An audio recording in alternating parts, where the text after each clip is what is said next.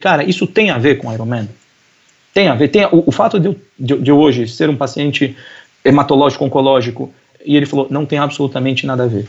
Não tem nada a ver uma coisa com outra. E aí veio uma história muito legal, que minha esposa teve uma reação muito legal nessa hora, que ela virou para mim e falou assim, é, já que não tem nada a ver, eu quero que você se recupere e faça um Ironman bem, porque é aquilo que você mais gosta de fazer.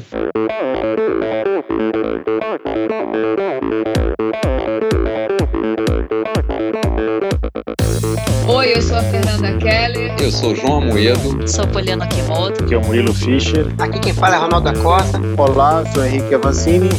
E, e esse é o Endorfina, Endorfina Podcast. Podcast. Endorfina Podcast. Tamo junto, hein? Sou Michel Bogli e aqui no Endorfina Podcast você conhece as histórias e opiniões de triatletas, corredores, nadadores e ciclistas, profissionais e amadores. Descubra quem são e o que pensam os seres humanos que vivem o esporte e são movidos à endorfina.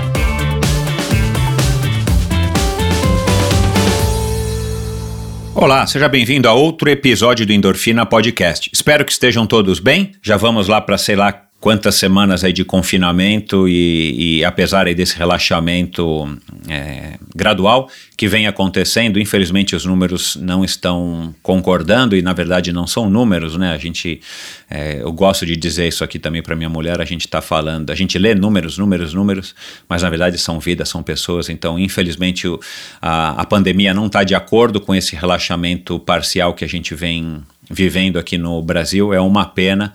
Mas enfim, espero que todos estejam bem e vamos torcer para o melhor e, e, que seja isso. Vamos lá.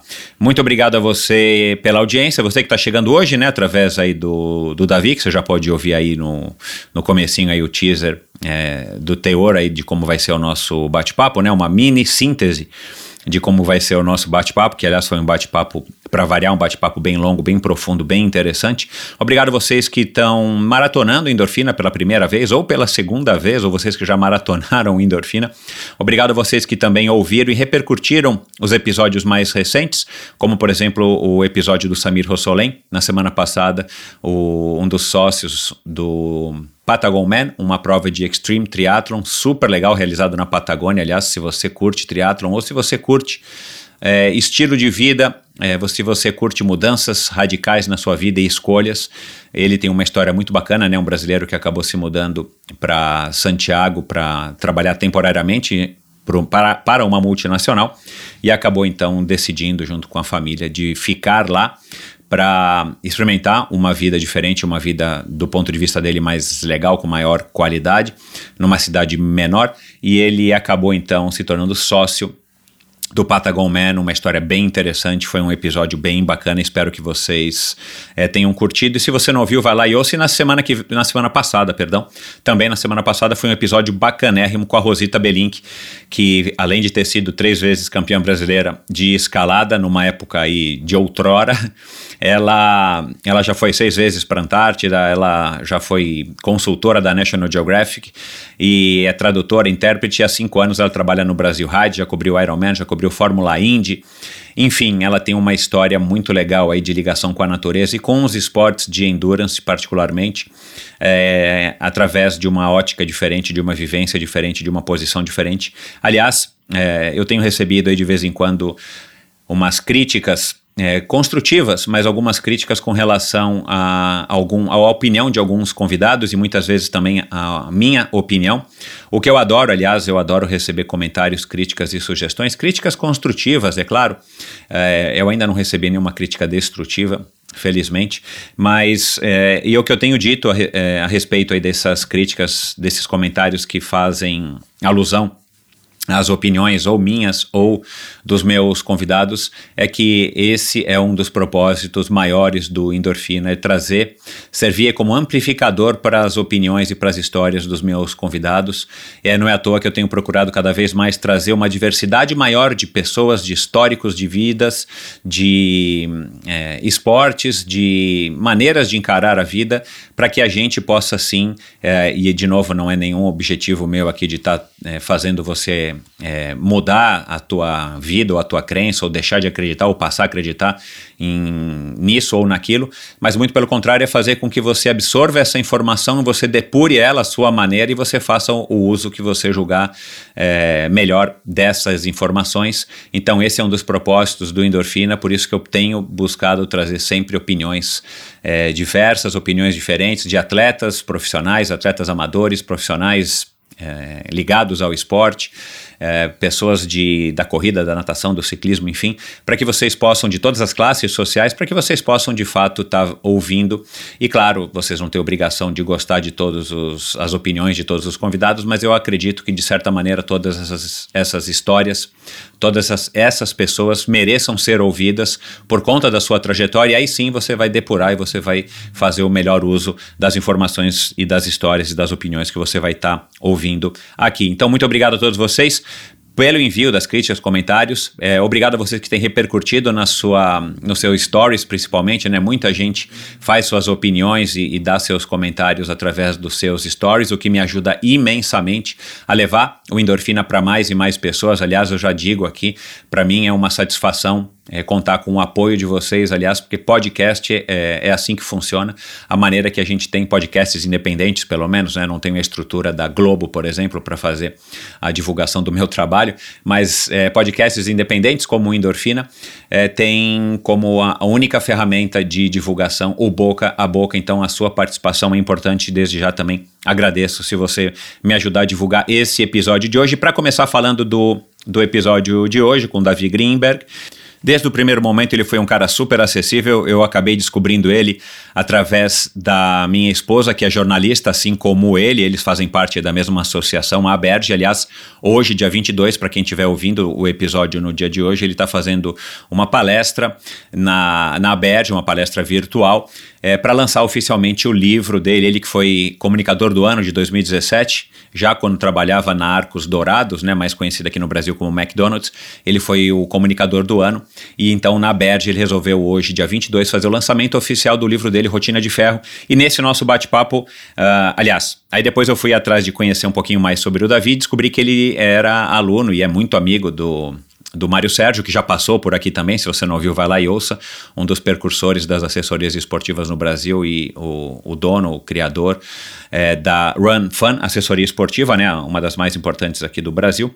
Enfim, e aí o, o Mário me conectou com ele e aí foi um bate-papo interessantíssimo, onde, ele, onde a gente falou né, sobre a relação dele com os esportes, natação, futebol, jornalismo, a carreira, né, enfim, a carreira aí como um executivo, e de repente ele ingressa na, na corrida de volta, no triatlo, e descobre que tem uma doença, o, o, câncer, como é que ele reagiu e tudo mais. E aí ele, ele conta, né, um pouquinho dessa trajetória e como é que ele chegou então à conclusão de escrever um livro. E aqui ele conta um pouquinho também é, disso tudo. Então foi um bate-papo muito legal. Mais uma vez, obrigado aí, Davi, pela pela é, solicitude, pela prontidão em estar participando do Endorfina. Mas antes eu quero agradecer aos patrocinadores do episódio de hoje, as empresas que apoiam a iniciativa do Endorfina. E para comemorar dois patrocinadores novos no episódio de hoje, quero dar as boas-vindas à Shoe Station, uma loja especializada em artigos esportivos para corrida, triatlon, esportes outdoor e trail. Performance sempre esteve presente do DNA do Gustavo, que aliás é ouvinte do Endorfina, foi aí que ele conheceu o, o meu projeto o cara que idealizou e criou a Shoe Station. Como ex-atleta profissional da seleção brasileira de handebol, olha lá, com seis participações em mundiais e cinco títulos pan-americanos de clubes, ele identificou a oportunidade no mercado de oferecer um serviço premium e exclusivo aos consumidores. Quando em 2018 ele conheceu a On Running, famosa marca suíça de calçados esportivos e vestuário, que aliás já patrocinou é, o Endorfina Podcast nos episódios do Tim Don e do Brad Sutton e ofereceu gentilmente as camisas e oferece gentilmente as camisas de corrida da, do Endorfina. Ele de cara se identificou com a excelência no atendimento da marca e altíssima qualidade dos produtos e foi juntando sua ideia de negócio com o diferencial da On Running que o Gustavo concebeu a Shoe Station. A, a Shoe Station traz um novo formato de serviço com atendimento exclusivo e personalizado, experimentação de produtos, condições especiais de compra e um clube de vantagens. Depois de conversar com o cliente e entender suas necessidades e expectativas, é realizada uma anamnese. Então, com dia e hora marcada, ele leva o produto para você testar sem sair de casa. Olha que legal essa iniciativa. Com isso, a Shoe Station fornece um serviço de altíssimo nível aos triatletas e corredores amadores de todas as modalidades, gerando uma experiência única e inovadora, de atleta para atleta. Siga arroba, underline Shoe Station no Instagram e no Facebook Shoe Station. Dá uma conferida, é uma iniciativa muito bacana e mais um novo patrocinador, uma empresa que vale a pena prestigiar, é patrocinadora do Endorfina Podcast desse episódio de hoje. E quero dar as boas-vindas também à Sportstar Bike Shop. Fundada em 1976, foi a segunda loja do Brasil a adotar o formato bike shop. Uau! Não sabia nem que esse conceito existia há tanto tempo. E é isso mesmo que você ouviu. Há 44 anos, a Sportstar Bike Shop vem buscando as novidades que o mercado da bike oferece e aquelas que você procura. Isso mesmo, quando, ela, quando você nasceu, ela já existia. É uma loja multimarcas com foco em você Portanto, você encontra em uma única loja uma vasta oferta de produtos das melhores marcas. Uma vasta, eu gosto dessa palavra, uma vasta. Demonstrando seu comprometimento com a bicicleta, a Sportstar está sempre envolvida com atletas, eventos, projetos e assessorias, porque acredita que mais importante do que oferecer tudo o que você precisa quando o assunto é bicicleta é estar integrado com a comunidade que é apaixonada e move o mundo das duas rodas. Minha experiência, aliás, com a Sportstar vem desde a época da primeira edição do Letap em Cunha lá atrás e sempre foi a melhor possível. Através da Flávia, eles estão sempre buscando apoiar, criar e achar soluções para incentivar iniciativas e ações para atender aos ciclistas. Aliás, a história da Sportstar se mistura com momentos importantes da história do ciclismo brasileiro. Criada por Antônio Fortino, que é o tio da Flávia, que foi diretor da Calói, um dos idealizadores dos saudosos passeios ciclísticos da primavera que aconteceu em São Paulo, largando do obelisco em direção à Avenida 23 de Maio. Aliás, cara, eu tenho histórias, meu, assim, memórias muito legais desse das minhas participações em diversos passeios com meu fiel amigo e escudeiro de empreitadas é, ciclísticas, o índio. Mas enfim, isso fica para uma, uma outra história, um outro dia. Exatamente nos moldes das corridas de rua de hoje, porém, sem qualquer incentivo à performance, os passeios ciclísticos eram passeios, de fato, claro, como o próprio nome é, diz, com a participação da família toda e de pessoas vindas de todos os cantos da cidade. Cara, era fantástico, bicicleta fantasiada, bicicleta bicicleta de três andares, enfim, tinha de tudo. O verdadeiro desafio era se equilibrar naquele mar de bicicletas e desviar, claro, dos inevitáveis tombos e se divertir com o desfile das bicicletas enfeitadas e malucas criadas por fanáticos pelas duas rodas. Um acontecimento que marcava de fato a chegada da primavera para os amantes da bicicleta. Saudades daquela época, oh lá lá. O Antônio também teve participação importante na realização da tradicional 9 de julho. Nessa quarentena, a Flávia vem fazendo uma série de postagens no Instagram da Sportstar, é, contando todos os fatos importantes na trajetória da loja. Então dá uma olhadinha lá. A Sportstar é uma loja referência para todo tipo de ciclista, para você que é guerreiro de final de semana ou para você que busca o melhor desempenho em uma competição. Lá você encontra serviços de bike fit, certificados pela SBCU Retool do Brasil, e um centro técnico com agendamento para manutenções de todo o tipo de bicicleta, seja uma bike de transporte, uma mountain bike, uma e-bike, uma bike de estrada, a Sportstar oferece vendas online, atendimento personalizado via WhatsApp e entrega para todo o Brasil. Sportstar Bike Shop, uma história que já dura 44 anos. Uma loja com alma. Sportstar Bikes .com.br e arroba Sportstar Bikes, dá uma checada lá no Instagram deles. Também quero agradecer, claro, a Bovem, que faz tempo já é patrocinadora do Endorfina Podcast. A Bovem é uma comercializadora, gestora e geradora de energia. Assim como para os meus convidados, para a Bovem, energia é um assunto muito sério. Uma empresa sólida e confiável, com profissionais experientes e treinados para lhe oferecer agilidade no atendimento, robustez e competência na condução dos negócios. Saiba mais em bovem.com.br. De energia, a Bovem entende. E para terminar, quero agradecer a Supacas. Supacas é a marca de acessórios de ciclismo criadas na Califórnia em 2010, que tinha como objetivo e continua cumprindo esse objetivo trazer mais cor e casualidade para o mercado da bike. Então você encontra lá os acessórios é, mais legais que tem no mercado: fitas de guidão, meias, luvas, suportes de garrafinha, é, ferramentas, kits de ferramenta é, tampas de caixa de direção, enfim, uma infinidade, selins, a bomba de pé, que aliás eu comprei uma muito bacana, bomba de pé no padrão Oil Slick. Enfim, você encontra todos os produtos disponíveis no Brasil da Supacas no site da importadora, a ultracicle.com.br, que é uma patrocinadora já faz tempo do Endorfina Podcast. Então dá uma olhadinha lá. Frete gratuito para compras a partir de 100 reais. Olha lá que legal, pessoal. Aproveite exclusivamente para você que é ouvinte do Endorfina. Faça sua compra a partir de 100 reais. Na hora de digitar lá teu CEP para preencher lá o endereço para entrega e você vai é, digitar no campo de cupom de desconto endorfina. Basta digitar a palavra endorfina e automaticamente o valor daquele frete que você estava achando caro para chegar o produto aí longe, você vai, é, vai sumir do seu carrinho e você então vai receber o produto gratuitamente sem pagar nada mais por isso como se você estivesse comprando aí na loja da sua preferência. Então aproveite ultracicle.com.br, mas claro, você também entra no site da Ultracicle e lá você conhece, além de todos os produtos, você vê aonde que você pode encontrar os produtos da Ultracicle no seu estado, nas melhores lojas do ramo. Lá, lá. Em Goiás, por exemplo, Ciclopower, Catraca Bike Shop, no Pará, Amazon Bike Store, em São Paulo, Pedal Power e Sportstar. Olha lá que coincidência. Na Sportstar Bike Shop você encontra os, a linha completa de produtos da Supacas. Então dá uma checadinha lá, é, ultracicle.com.br e siga arroba supacasbr. Lembrando que o CAS é com Z. Então supacasbr, dá uma chegadinha lá e confere no Instagram. E claro, para terminar, o Endorfina apoia a iniciativa do Mosqueteiros do Esporte, outro ouvinte que acabou se tornando um apoiador e do, desse projeto, que é o Marcelo Sintra, que criou esse site de patrocínio coletivo de atletas. Incentive um jovem atleta profissional com 25 reais por mês ou mais e ainda receba desconto em diversas lojas e prestadores de serviço. Seja a diferença você na carreira de um jovem talento.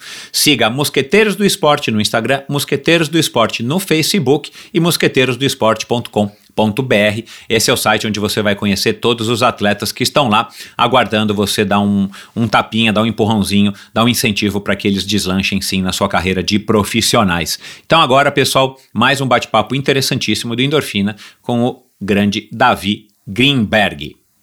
A história hoje aqui é mais uma vez inspiradora, uma prova de que o esporte é de fato uma ferramenta formadora e transformadora do ser humano. Ele teve o privilégio de ter tido contato com o esporte durante sua vida toda. Os esportes coletivos na primeira infância, o futebol e a natação vieram logo em seguida e foram levados mais a sério. Já adulto, em um período morando na Inglaterra, lecionou cricket e jogou futebol na categoria semi-profissional.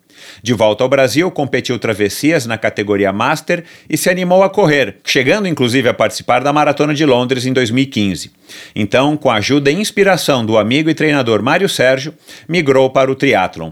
O que ele não esperava é que o novo esporte e as experiências e vivências esportivas até então seriam um alicerce para que ele pudesse enfrentar o desafio mais difícil da sua vida até hoje. Com vocês, o vice-presidente de comunicação corporativa para a América Latina da gigantesca Arcos Dourados, dona dos restaurantes McDonald's da América Latina, o jornalista, escritor e vencedor Davi Greenberg. Seja muito bem-vindo, Davi. Muito obrigado, Michel. Obrigado pela oportunidade e espero que essa conversa seja bastante inspiradora para todos os nossos ouvintes. Com certeza será. Davi, você está falando aí direto de, de Buenos Aires, né? É, se mudou para aí faz o quê? Um pouquinho menos de um ano? Pois é, exatamente 11 meses. É, eu me mudei para cá com toda a minha família uh, para assumir essa posição que você recém é, relatou de vice-presidente de comunicações para a América Latina da Arcos Dourados. A Arcos Dourados é uma empresa que tem a sede aqui na Argentina, portanto, toda a estrutura corporativa é, de alguma forma está concentrada aqui no escritório central. Né? Uhum. É, mas é uma empresa uruguaia, né? Eu dei uma pesquisada. É, a sede oficial fica no Uruguai, uhum. mas a, digamos, a sede administrativa Uh, é aqui na Argentina, é aqui na, na cidade de Vicente Lopes, né, no município de Vicente Lopes, uh, próximo a, a, Buenos Aires, e aqui então fica, digamos, o headquarters da companhia uh, para toda a América Latina e Caribe, que são as regiões que a gente é, possui a grande maioria dos restaurantes McDonald's. Legal. Antes da gente passar um pouquinho por esse tema, porque já me chamou a atenção é, o tamanho né, da, da tua responsabilidade, né, é, por consequência de ser uma empresa gigantesca, né, são é, 20, 17 países e três territórios. Uh, cara, você acho que é o, a primeira pessoa que eu converso que tem uma foto com Barack Obama, né? Eu não acho que nenhum dos meus outros convidados, nenhum dos meus outros convidados já posou do lado do Barack Obama. É, e aí eu sigo na teoria da Ive, né, que é minha esposa e, e, e sua conhecida, foi quem me, quem me apresentou a você aí junto com o Mário Sérgio. É, existe aquela, aquela, como é que se diz, aquele, aquele dizer, eu não sei, aquela teoria de que a gente está sempre a sete pessoas de qualquer um no mundo, né? É, então aí eu, eu, E uma vez eu brinquei com ela quando ela me contou isso, acho que foi ela que me contou, que assim, puxa, eu não tenho nenhuma, nenhuma condição de chegar perto de ninguém muito famoso, tipo um Barack Obama. E agora eu cheguei, olha lá, eu tô aí a, a, diretamente falando com alguém que, de alguma maneira, pelo menos tirou uma foto com Barack Obama. Mas eu não sei se a gente fala dessa foto ou se a gente fala do. Também que você é o único convidado, eu acho, até hoje, que, que ostenta um, um Richard Mille Tourbillon 27.3, que é o relógio do Rafael Nadal. Você ainda tem um relógio desse na sua coleção? Olha, Adoraria. Quem dera pudesse ter esse relógio, mas infelizmente a, a, minha coleção ela é muito mais modesta. Na verdade, ela é muito mais, digamos, centrada na, naquilo que eu posso é, adquirir. É, quem sabe um dia, aliás, na verdade, é, essa, essa coleção de relógios é, que, eu, que eu conservei por muitos anos, e essa, e essa paixão, na verdade, Michel, vem desde pequeno, e eu acho que eu puxei da minha mãe. Eu recordo quando pequeno, assim, minha mãe tinha dentro do, do armário dela é, um, um, espaço onde ela, onde ela tinha muita caixa de relógio, assim, era a minha lembrança, sabe? Ela tinha e cada dia eu via ela com um relógio diferente, uhum. né? E aquilo me chamava a atenção e, e, enfim, agora não, não me lembro exatamente quando começou essa eu, essa paixão por usar relógio e cada dia tentar também usar um relógio diferente, de diferentes cores, modelos, tamanhos, formatos, tipos, etc. E, e, com o tempo, assim, cada, cada oportunidade que eu tinha de, de comprar um relógio, eu comprava, sabe? Então a gente ia viajar, ah, poxa, aqui tem um relógio talvez mais social, mais esportivo e etc.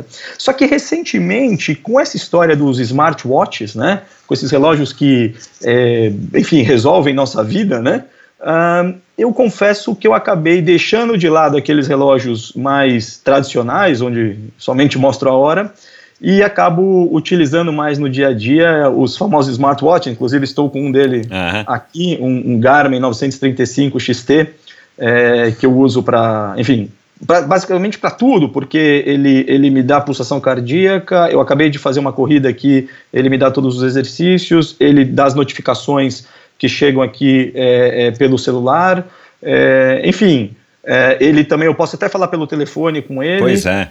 Então ele resolve minha vida. Então, naturalmente, você acaba é, é, é, fixando mais em um e os outros modelos vão ficando para trás. E um ano atrás, quase um ano atrás, quando eu me mudei para a Argentina, foi um momento de desapego. E, e, e, foi interessante, porque eu acabei doando vários, vários modelos, vários relógios que talvez já já tinham, deix... já tinham cumprido sua função. Né? é engraçado que você falou assim, é, a gente, é, com, com, a chegada dos smartwatches, a gente acaba substituindo, é, porque né, um relógio que só mostra as horas perde a sua função, cara. É uma frase bizarra, né, cara, como, como a tecnologia, né, e, e o progresso, se você talvez disser isso para uma pessoa de 80 anos, de 90 anos, um avô, ele não vai conseguir, acho que talvez entender, né? Porque, cara, relógio na nossa vida inteira, desde o dia que foi criado o relógio de, é, enfim, o relógio de bolso, ele serve para mostrar horas, horas. Por que, que você vai precisar de um relógio? Agora a gente não tem mais essa função. Aliás, eu deixei de usar relógio já faz um bom, uns bons anos. Eu adoro relógio.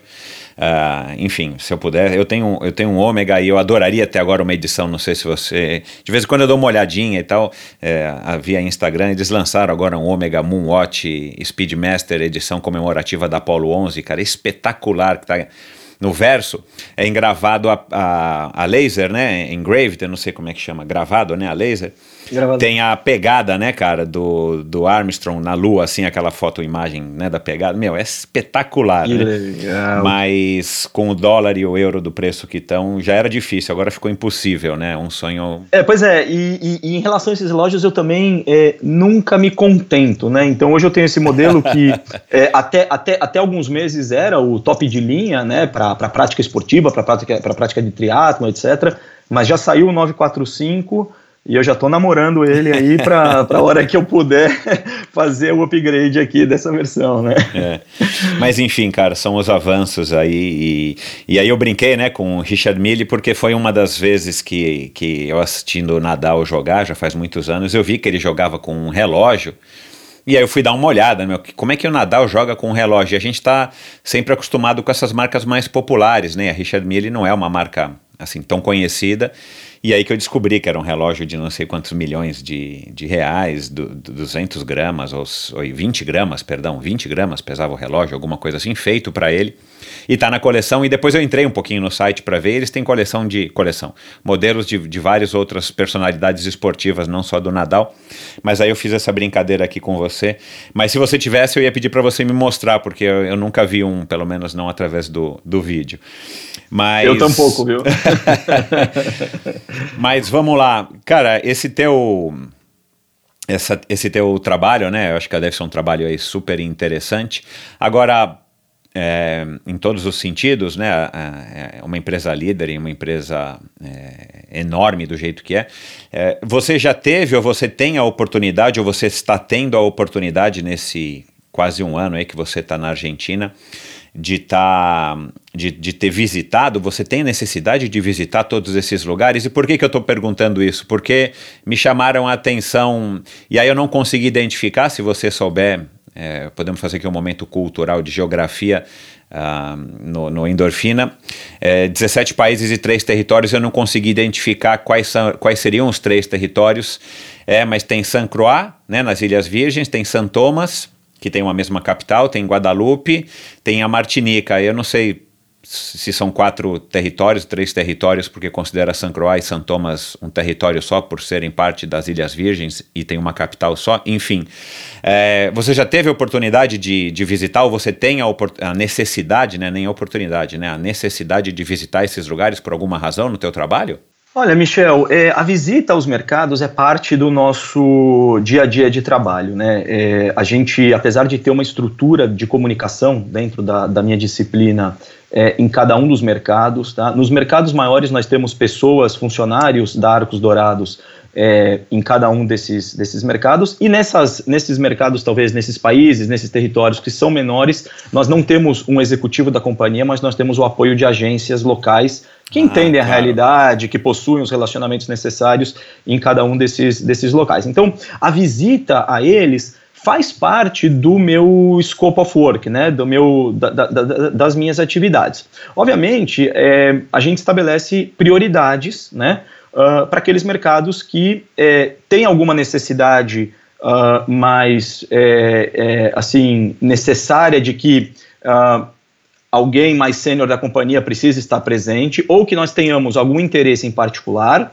né, ou que se tenha alguma situação é, que requer a presença é, nossa da equipe corporativa. Então, nesse contexto, eu tenho, eu, o que eu faço? Todo início de ano, eu faço um trip plan, eu faço um plano de viagens ao longo do ano, onde a minha intenção é tentar visitar a grande maioria é, desses países. Né? Esses países, esses 20 países, vamos colocar assim, né, a uhum. soma de países e territórios, eles são divididos dentro da Arcos Dourados em quatro regiões, que a gente ah, fala. O Brasil é uma região por si só, em, em, função do seu tamanho, importância.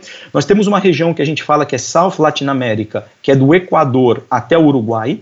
Nós temos uma região que a gente chama de Caribe, que é da Colômbia, e ela vai, é, ela, ela, Colômbia, Venezuela e todo esse Caribe, Azia, Porto Rico, essas USVI, Curaçao, Trinidad e Tobago, as Ilhas Francesas, é, enfim, pega todo essa, esse meio da América Central, e a gente tem o que a gente chama de América do Norte, que para nós é Panamá, Costa Rica e México, né? Uhum. Então, o que nós temos é, em cada uma dessas divisões, nós temos um responsável, um diretor de comunicação, que uh, possui equipes específicas em cada um dos seus países. Né? O Brasil é uma exceção, porque é, é um país e, e, e, uma região. Né? É. Então, assim, é, obviamente, o, o, Brasil é um mercado onde eu, eu, eu, eu, eu tenho a maior quantidade de viagens. É, curiosamente, é o país onde tem a maior estrutura de comunicação, mas também onde requer uh, claro. o maior suporte, porque, é, enfim, é um país onde muitas coisas acontecem é, ao mesmo tempo. Uh, nós temos o México, que é um mercado bastante importante, uh, uh, para nós estratégico, a Colômbia, que é um outro estratégico, e aqui a Argentina, onde, onde eu estou. Né? Então, o que eu tenho tentado fazer é, desde o ano passado é me programar para fazer giros por cada uma dessas divisões. Então, quando eu vou ao México, eu já aproveito que eu estou lá para cima, vou para Panamá, Costa Ah, Rica, claro, é. e até É mais incluo- inteligente, incluo- É, incluo um Porto Rico e, digamos assim, já resolvo aquela parte da geografia. Quando é, eu estou aqui mais no Cone Sul, Uruguai, Chile e, bom, Argentina, onde eu estou. Então, eu sempre tento, é, de alguma forma, otimizar essas viagens. Eu prefiro passar uma semana fora e, e- e já resolver dois, três Claro. países. É, até porque, enfim, é muito mais eficiente, em termos de custo também é muito mais atrativo. E, e, enfim, e, esses, esses, esses mercados eles têm muitas particularidades, né? Então, é, enfim, quando você tá é, neles, quer dizer, você consegue ah, encontrar sinergias e formas de, estando ah, alguma coisa que você recém fez no México, logo é, é, também se adapta ao Panamá, Costa Rica nesse caso. Então, é, sim, a viagem é parte do meu trabalho. Claramente, agora com esse novo contexto, tudo se revisou. é, não temos feito nenhuma viagem, obviamente. Ah, e olhando para frente, também a gente começa a questionar efetivamente eh, se vale eh, fazer essas viagens, se vale ter essa presença local. Eu acho que é sempre válido, acho que é sempre importante, ainda mais no nosso caso, que somos um- uma, uma empresa que está ali cara a cara com o consumidor, né? Aham. A gente é uma, é uma empresa que, que mostra a nossa cara, que está na linha de frente. Então, é, é, ter essa presença local, ver, não só saber, mas ver o que está acontecendo, no meu entendimento, eu acho que é bastante importante. Legal. E, e aí eu, eu perguntei isso porque San Croix tem um triatlon que já foi super famoso. Fernanda Keller, inclusive, participou diversas vezes e que tem uma subida super conhecida lá, né? Era, era conhecida e continua sendo conhecida como The Beast. E aí você poderia um dia juntar, né? Eu já vi que esse ano foi cancelada a prova, normalmente, se eu não me engano, é em dezembro mas pelas imagens e tal, pelos vídeos, é um lugar paradisíaco. E eu lembro que gerou grandes disputas porque é, muitos americanos iam, né, como um, um território aí é, anexado, né, ao, ao, ao estado, aos Estados Unidos. Era uma prova que atraía bastante atenção e perdeu de fato a força. E até é, eu descobri recentemente que foi enfim, mudou de administração, não sei. Mas é uma prova que de repente você poderia de repe- eh, juntar uma viagem com uma, uma participação num triatlon desse, porque com certeza ia ser uma experiência eh, interessante para você. Agora, eu tenho que fazer uma revelação aqui, né, que eu acabei não te falando. Eu trabalhei no McDonald's em 1990. Uau! É, é, na? Bahnhofstrasse, em Zurique. E eu passei um ano lá, né? Fui, fui sair daqui do Brasil, fui morar lá para, enfim, para é, competir algumas provas. E na verdade eu queria me mudar, eu tenho dupla nacionalidade, sou suíço também. Aí eu falei, puxa, eu vou lá para a Suíça, passo. A ideia era passar mais de um ano, acabei ficando um ano só. E aí, quando eu cheguei, logo eu falei, cara, eu preciso arrumar um trabalho até eu me estabelecer. O meu primeiro emprego na Suíça foi no, no, no McDonald's de Zurique. E eu tinha, nessa época, uma meta de em cada país que eu fosse, eu, eu, eu ia no McDonald's para experimentar o sanduíche local, né? É, e, na, e na Suíça não tinha nenhum sanduíche específico de lá, mas é, depois acabei trabalhando, se eu não me engano, poucos meses, três meses, alguma coisa assim. E o bizarro, um dia eu cheguei, tinha um armário meu lá dentro da loja, e quando eu cheguei na loja, é, fui pegar meu, ar, meu, meu sapato, e o sapato eu não deixava dentro do armário, por questões higiênicas. É, uns colegas de trabalho tinham queimado a sola do meu sapato com isqueiro, e ela estava toda derretida e colado dentro do, em cima do armário. Aí eu me chateei com aquilo e, e resolvi sair do trabalho e depois logo depois arrumei emprego numa, numa academia de ginástica também lá no centro de Zurique, mas isso fica para uma outra história, mas já passei pelo McDonald's, já passei por todas as estações, só não passei pelo caixa. Eu não lembro como é que era a dinâmica, mas eu lembro direitinho os manuais e tudo mais naquela época. E o McDonald's de Zurique da Bahnhofstrasse, né, que é a a rua principal, a avenida principal da estação, era o McDonald's mais frequentado de Zurique, né, sendo talvez o segundo mais frequentado da Suíça depois do de Geneve, mas foi uma experiência legal, assim, até porque é, eu tinha essa relação com o McDonald's de que toda, toda cidade que eu fosse, todo país, e inclusive depois de alguns anos eu tive na Nova Zelândia e fui comer o Kiwi Burger, que não sei se existe ainda dentro do McDonald's, que tinha é, uma fatia larga de beterraba dentro. Era tipo um, sei lá, como se fosse um Big Mac com uma fatia de beterraba dentro. E eu adoro beterraba. Confesso que no sanduíche do McDonald's não acabou não combinando muito bem, mas eu provei também já um Kiwi Burger na Nova Zelândia.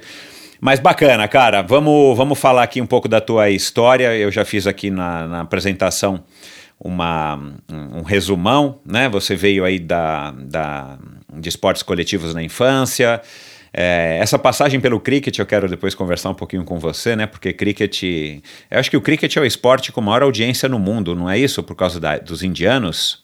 Pois é, é sim, o, o, cricket é um esporte que ele é muito bem recebido nos países de comunidade inglesa, né? Uhum. É, e, e, eu confesso que eu não sei se hoje ele é um dos mais assistidos do mundo, é, mas é. seguramente os níveis de audiência devem ser altíssimos, porque é, é, é uma paixão, é uma paixão dos indianos, paquistaneses, isso, inclusive isso. são muito fortes, né? Uhum. São os, os principais aí. Uh, países que, que, que, praticam essa, esse esporte. Uh, e todos ali da comunidade inglesa, é, é, enfim, tem um apreço muito grande por, pelo cricket. Pelo cricket, né? Mas legal, daqui a pouco você fala disso. Mas fala um pouquinho então da tua infância é, é e o teu contato com os esportes. Foi aqui em São Paulo mesmo? Foi na Hebraica, né, que eu descobri? Pois é, é na verdade, assim, eu, eu, eu, eu, o esporte sempre fez parte da minha vida. Desde pequeno, eu tenho dois irmãos, um, e, e, minha mãe, na, na, na, ocasião, entendia que nós deveríamos praticar esporte como forma de desenvolvimento, é, é, não só, é, enfim, social, de saúde, mas porque era importante é, complementar né, a questão do desenvolvimento claro. cognitivo de escola com é, a, o aprendizado que o esporte dá. Então, desde pequeno, na hebraica, é, eu, eu fiz parte do que se chamava, na ocasião, escola de esportes lá. Uhum. E a escola de esportes basicamente era o seguinte: você passava a tarde toda no clube. Né? E você é, tinha, é, a cada dia você praticava duas, três, quatro modalidades. Então, sei lá, você ficava três, quatro horas no clube, você fazia um dia vôlei, basquete, atletismo, outro dia era futebol de salão, com natação, é, e handball, enfim, então tinha toda essa, essa dinâmica diária. Então eu fiz um pouco de tudo, aprendi praticamente todos os esportes. Hoje, enfim, eu sei, eu sei jogar, digamos, de alguma forma, todos esses esportes. Uhum. E com o tempo, Michel, eu acabei me, digamos assim, uh, uh, seguindo para duas das modalidades. Essas duas modalidades eram o futsal e a natação. Né? A natação, em particular, eu faço um parênteses aqui, era algo meio mandatório dentro da minha casa, né? Uhum. É, porque minha mãe é aquela coisa, ah, vocês têm que saber nadar, porque não pode se afogar, porque se um dia vocês forem para o mar, é, se vocês caem na piscina por sem querer, etc., então vocês têm que saber se virar dentro d'água, e fora que é um esporte que, do ponto de vista de desenvolvimento, ah, ah, de capacidade pulmonar, etc., é, é, bastante importante. Então, eu, eu acho que eu aprendi a nadar com dois, três anos, na escola de natação Sanáqua do antigo Nossa, jogador de polo, o, Zabo. O Zabo, Zabo isso mesmo. Zabo, isso. isso. Aprendi a nadar com o Zabo. Eu aprendi a nadar com o Zabo. Que legal, cara. exatamente. Então, depois eu fui para Hebraica, é, e aí, naturalmente, comecei a me desenvolver dentro da escola de esportes e foquei mais na, na natação e no futsal. Seguindo em frente, eu, quer dizer, comecei a me federar nesses dois esportes, já quer dizer, num nível um pouquinho mais avançado, né, um pouquinho mais sério do que, do que antes. E eu tinha como rotina, diariamente, ir para hebraica, é, treinar natação. Uh, isso devia ter 9, 10 anos, tá? Treinar natação e eu saía da natação e ia para o treino de futebol. Tá? E eu tinha que fazer no treino de futebol todo o aquecimento, todos aqueles novo, exercícios é. que eu já tinha terminado de fazer na natação. Mas enfim, e aí o que aconteceu? É, acabei evoluindo nos dois. É, na natação eu tive, eu fiz minha primeira competição como federado aos 9 anos de idade, lá no DEF da Água Branca, né? É, o Baby Barione, né? O conjunto Isso, Baby Barione. É. Aquela piscininha de 25 coberta, e, e ganhei medalha, enfim. Então, achava que estava no caminho certo na natação, que era algo que eu estava indo bem, mas também estava indo bem no futebol de salão. Futebol é uma paixão minha, sempre gostei de futebol, de ver futebol, de praticar futebol, sou santista doente. E, e, e era goleiro da Hebraica. Uh, e também, quer dizer, me, me federei, comecei como reserva no time, logo assumi a posição titular, cheguei até a ser convocado para a seleção paulista uh, um, agora não recordo que torneio que era, mas se, se, se, convocou uma seleção dos times de São Paulo e eu fui o goleiro, então enfim, estava indo bem nas duas modalidades, mas chegou um dado momento, talvez com 12, 13 anos, que eu precisava escolher entre um e outro, não, não, não tinha como conciliar é, os dois esportes, mais a escola, né? Claro. Uh, e, e, e, também em casa nós tínhamos uma, digamos, uma, uma educação um pouco mais rígida em relação à escola, ir bem na escola, tirar boas notas, etc. Que escola que você estudou? Eu, eu, eu, eu comecei é, a minha, digamos, a minha, é, é, a estudar no Porto Seguro. Ah, tá. E depois eu fui para o Pentágono, no Colégio Pentágono, onde eu Uau. fiz toda a, o ginásio, né, primário ginásio e o colegial, né, o ensino agora fundamental, enfim, é, não, como é que se chama agora, né? Ensino fundamental? É... Que agora mudou tudo, é, mas mudou, o famoso é. colegial. eu não me habituei. É, eu fiz no CPV, que era um curso preparatório para vestibular, Sim. então eu já fiz a, o, o, colegial já com, com viés de, de entrar em faculdade. Uhum. Então, é, voltando nesses 12, 13 anos de idade, eu tive que optar por um dos, uma das modalidades, não dava mais para fazer as duas. E agora, não sei se felizmente ou infelizmente, eu optei pela natação.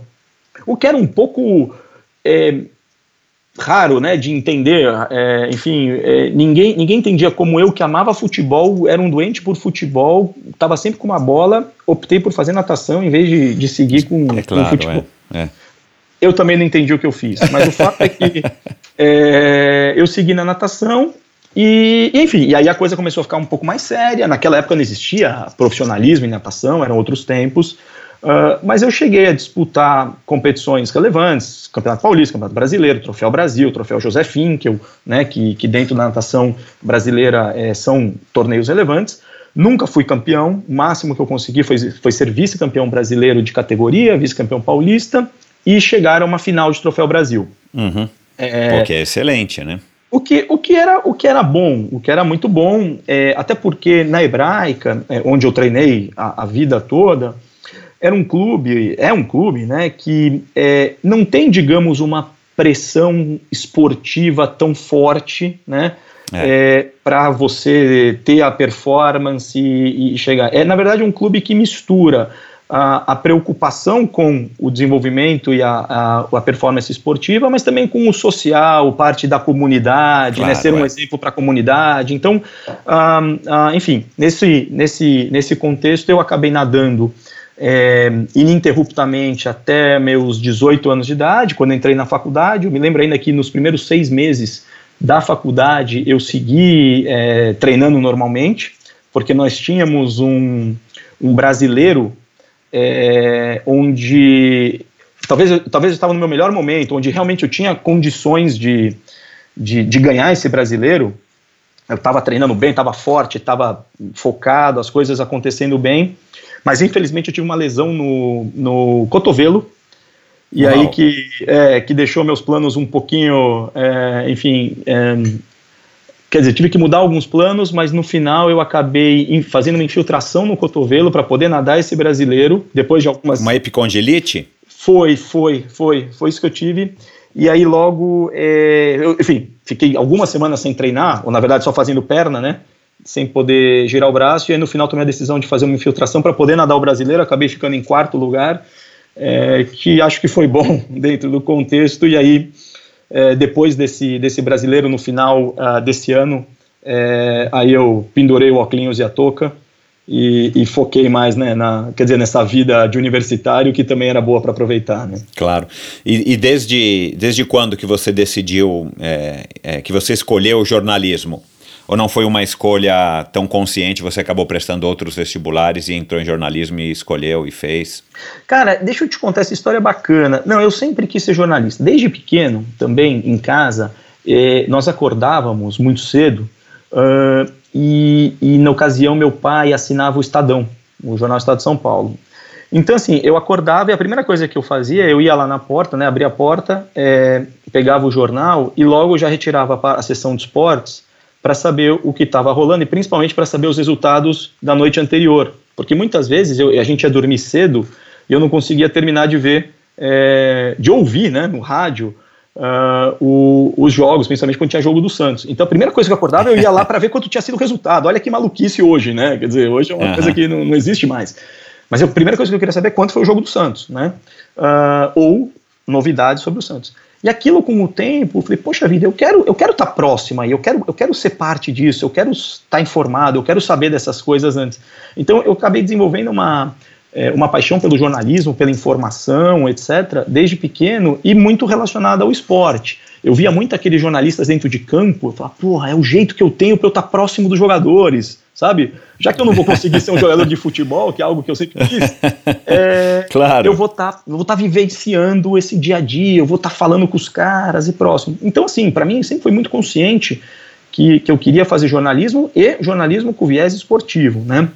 Claro. E, e bom, e, e, e prestei, assim, esse, nunca passou pela minha cabeça ter outra profissão, digamos, é, que não fosse o jornalismo ou que não fosse relacionado ao esporte, né?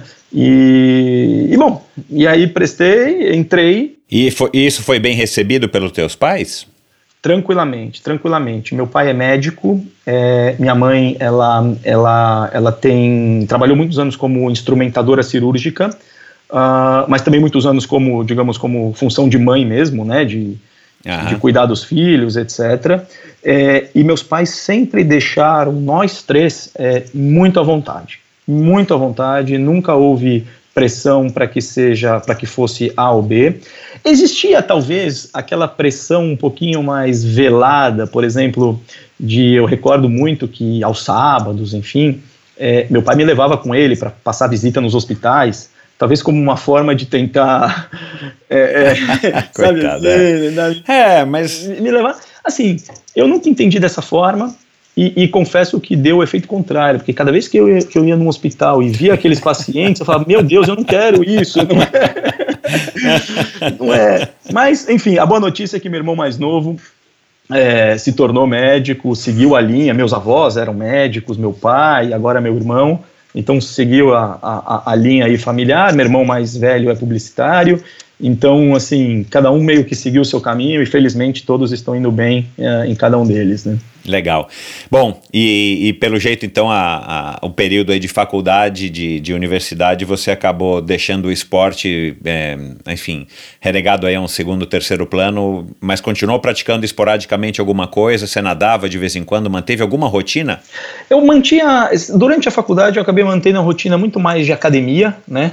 Que também tinha um contexto tá. social, né? Que era para um moleque de 18, 19, 20 anos era, era mais legal a academia, puxar, puxar ferro, etc.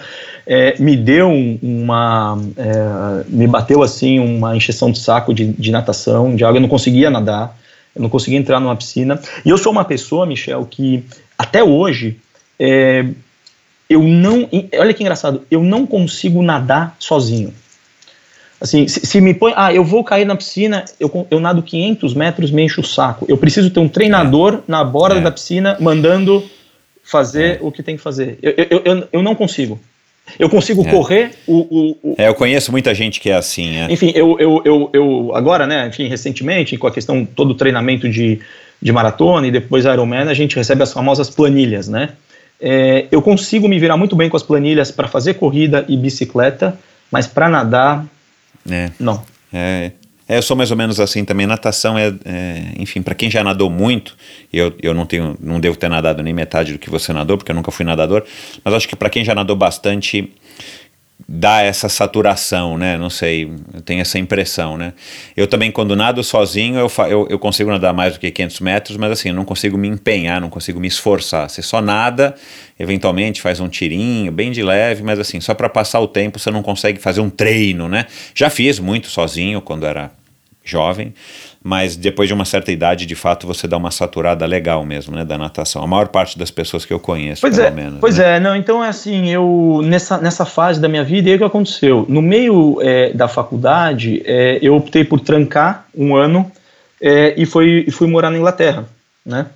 Uh, e aí entra nessa, nessa outra fase, digamos, da minha, da minha atividade é, esportiva, onde lá é, eu consegui talvez realizar esse sonho infantil de é, tentar ser um jogador de futebol, na minha cabeça eu, eu, eu, eu, era um jogador de futebol, ainda que era um clube da cidade, enfim, semi-profissional, semi, semi -profissional, uh, mas que tinha talvez aquela seriedade, né, e aquela, aquele contexto de que era algo sério, enfim, então participar de um, de um jogo num estádio com juiz, com torcida, é, com vestiário, com treinador, quer dizer, todo aquele contexto que na minha cabeça era como se eu estivesse jogando no Santos, que é meu time de coração, entendeu? Então foi uma foi, foi uma inspiração é, e assim e que eu desfrutei muito, cara. Foi, foi um período muito legal uh, da minha vida, assim, esse que eu pude estudar e jogar futebol, né? Quer dizer, pro, pro moleque era. E você também foi repórter do, do, do, do jornal lá, do Hastings Observer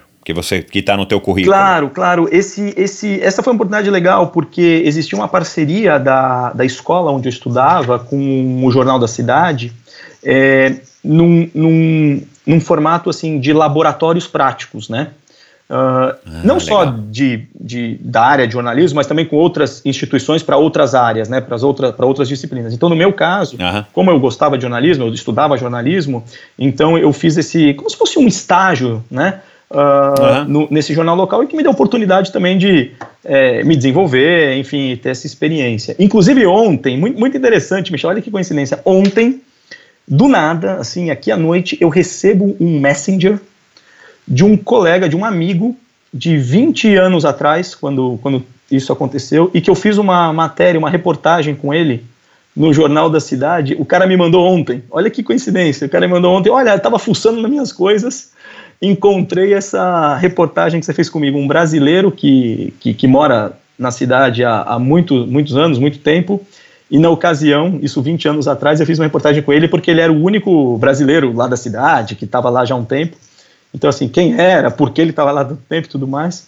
E, e o cara me mandou ontem, assim, uma coincidência super, super divertida, né? Legal. É, quem sabe ele está ouvindo aqui, aí você, você manda para ele aí o link do episódio. Dorival. Ah, e, e, como é que você foi dar aula de cricket, cara, para crianças, meu? De onde que veio esse teu... Como é que você aprendeu a... Enfim, se você já sabia o que, que era cricket, né, as regras e tudo mais, para você poder ensinar isso também foi o que? Um convênio, uma oportunidade lá da, da onde você estava estudando? Sim, também. Foi, foi dentro desse contexto. Puta, essa história é, é super engraçada, porque é, também como parte do, desse, desses convênios que a escola mantinha com outras entidades da, da cidade, uma delas era uma escola infantil, tá? Uhum. E, e assim, é, eu passava eu passava o meu tempo lá, além de, de estudar, é, trabalhando, né? Você precisa se virar, né? Então, uh, um foi trabalhar no jornal e o outro foi é, ser um professor assistente de aulas de educação física para crianças de 6 a 8 anos dessa escola lá da cidade de Hastings. E em dado momento no, no, no ano, é, essas crianças tinham que aprender a jogar cricket. Uhum. E eu não fazia a mínima ideia do que era. eu sabia o que era cricket, mas não fazia a mínima ideia de regra. Para mim, cricket era um taco. Claro. Não, jogo de taco que eu brincava na praia, é, lá no Guarujá, com, com meus irmãos e os amigos na, nas férias, né? e, e, e aí o que aconteceu? Eu morava numa, numa casa de família né? É, eu era um, um, né, um, um, um roommate uh, numa casa de família. Então, cara, quando surgiu essa oportunidade, eu me lembro assim de passar horas conversando com o, o, famoso host father, né? O meu, o meu pai, digamos uhum, lá, pai adotivo, é. para ele é, ensinar não tinha Google, não tinha internet. É, é, é. Eu, eu, não podia aprender outras coisas. Então eu falei assim, cara, e aí eu me lembro que a gente passava alguns finais de semana assistindo na televisão da casa jogos e ele ia me explicando o que estava rolando, o que estava acontecendo. E eu ia anotando e falando, puta, não, beleza, é assim, é assado, o movimento é assim, é assado, e ia tentando repassar isso para a molecada lá na escola, né? Talvez eu não uhum. tenha sido o melhor professor, talvez eles não tenham aprendido a melhor técnica de jogar cricket, mas também eram crianças, enfim, era, não era nada sério, era muito mais uma brincadeira e, que, que fazia parte do currículo da, de, de, de educação física, né? Da, uhum. das escolas de lá, para você ver a seriedade que eles levam é, dessa modalidade. Pois é, pois é, pois é.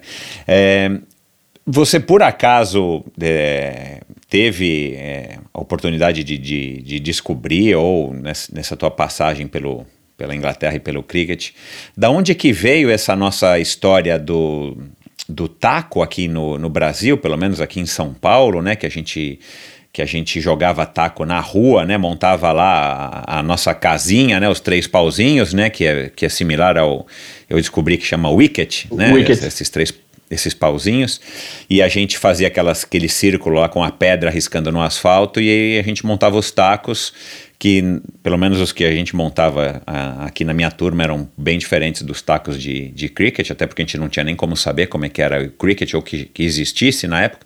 Mas de onde será que veio, cara, essa coisa da gente jogar taco aqui?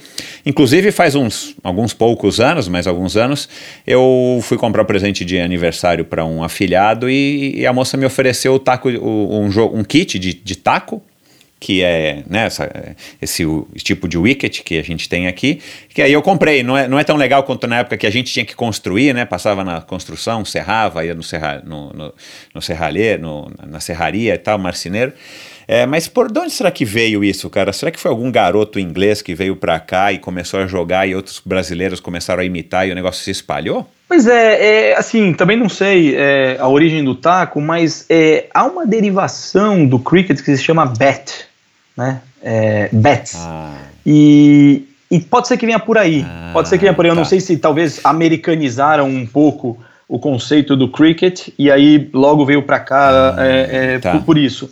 Então talvez é. talvez tenha vindo por aí essa, enfim. É, mas, mas, aqui é. na verdade o, o, o, taco é um nunca chegou a ser um esporte, né? Era uma brincadeira. Para mim sempre uma brincadeira, brincadeira, né?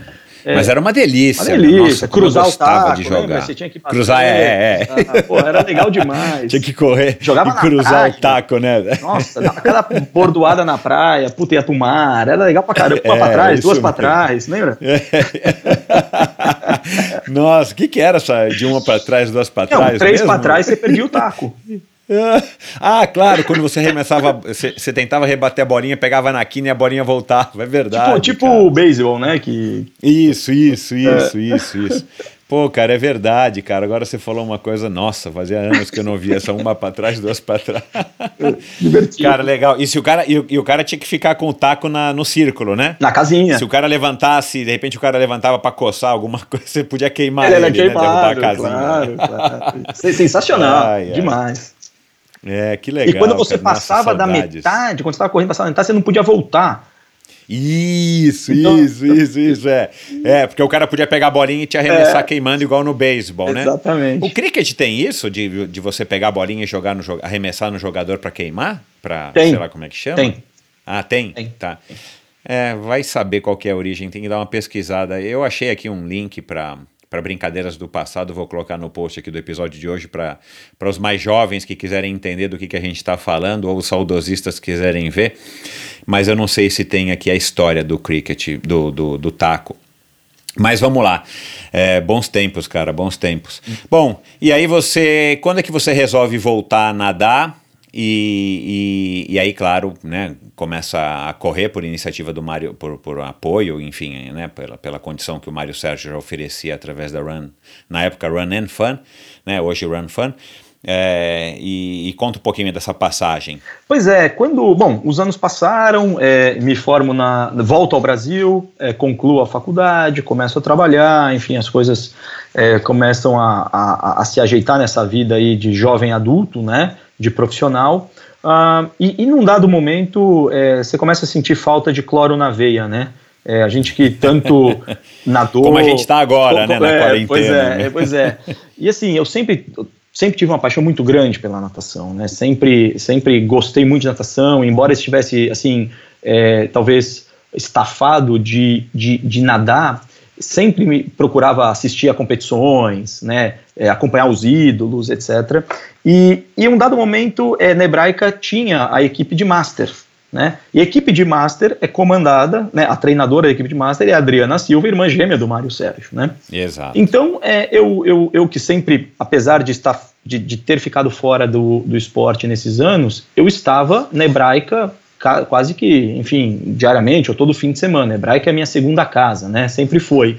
Então, enfim, estando lá, é, eu falei, quer saber, deixa eu voltar para deixa eu voltar a nadar pelo Master, porque é uma rotina muito mais tranquila, era um treininho de uma hora, nadando é. 2.000, 2.500, não tinha aquela pressão, não tinha o treinador enchendo o saco, a Adriana, puta, é uma querida, ela pede pra gente nadar 800, a gente nada 600 e tudo bem, enfim, dá pra, dá pra gente é, ir adaptando, né, uh, o treinamento, a nossa. É, a gente consegue voltar a gostar de nadar, né? Porque fica uma pegada muito mais suave, né? Ter, em termos de cobrança e tudo mais, né? Que eu acho que é da maneira que tem que ser, se você não está querendo fazer nada com aquilo, a não ser condicionamento físico. Pois é, né? totalmente. E aí o que, que aconteceu? Eu voltei, né? Aí, enfim, demora um tempinho até você retomar toda a condição, poder se sentir bem dentro d'água, etc. Naturalmente começam a aparecer aquelas competições de master. A primeira você diz não, a segunda você fala, puta, ainda não tô legal, tal, mas na terceira, é, talvez era uma competição que acontecesse dentro de hebraica, uma provinha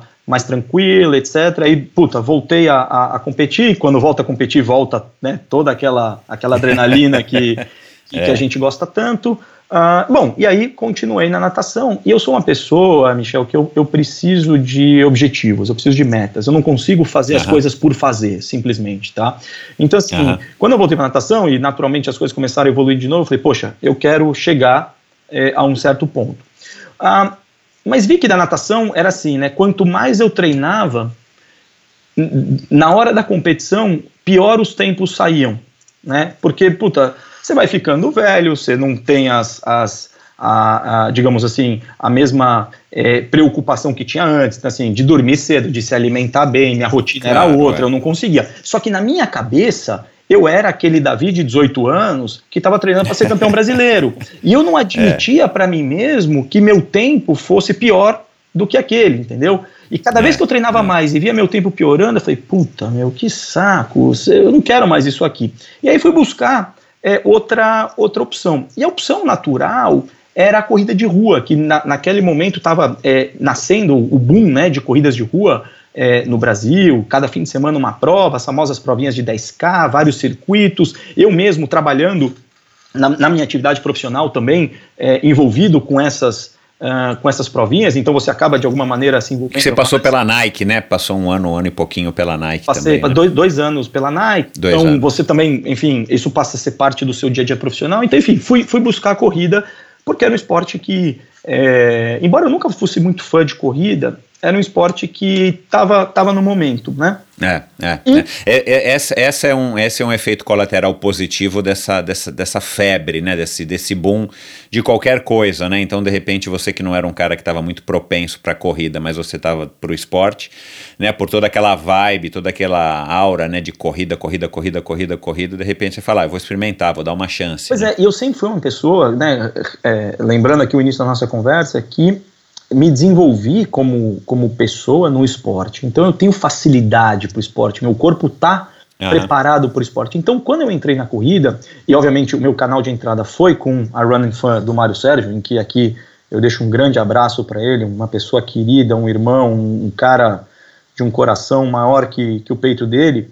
É, ele, ele, ele me recebeu muito gentilmente na Running Fan e é, eu passei então a, a, a frequentar né, os grupos de corrida dele e, naturalmente, também começando a participar das provinhas, 5K, 10K, 15K, aí logo uma primeira maratona, algumas meias maratonas, e na minha cabeça, de novo, eu sempre quero mais, né? O meu, meu objetivo é sempre o próximo, é sempre algo maior, sempre algo, sempre um a mais.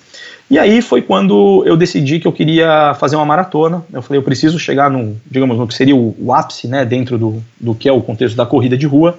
Uh, e me inscrevi na ocasião em 2015. Eu tive a oportunidade de me inscrever na maratona de Londres. Não é fácil, né? É, conseguir inscrições para essas maratonas, principalmente as é. majors, é. é super complicado. E eu acabei nessa, nessa, nessa época eu já estava no McDonald's e eu conseguia a inscrição por meio da nossa fundação em Londres, que é uma das fundações beneficiadas pela prova. Então, assim, eu fui por um caminho todo aí tortuoso, mas consegui minha inscrição.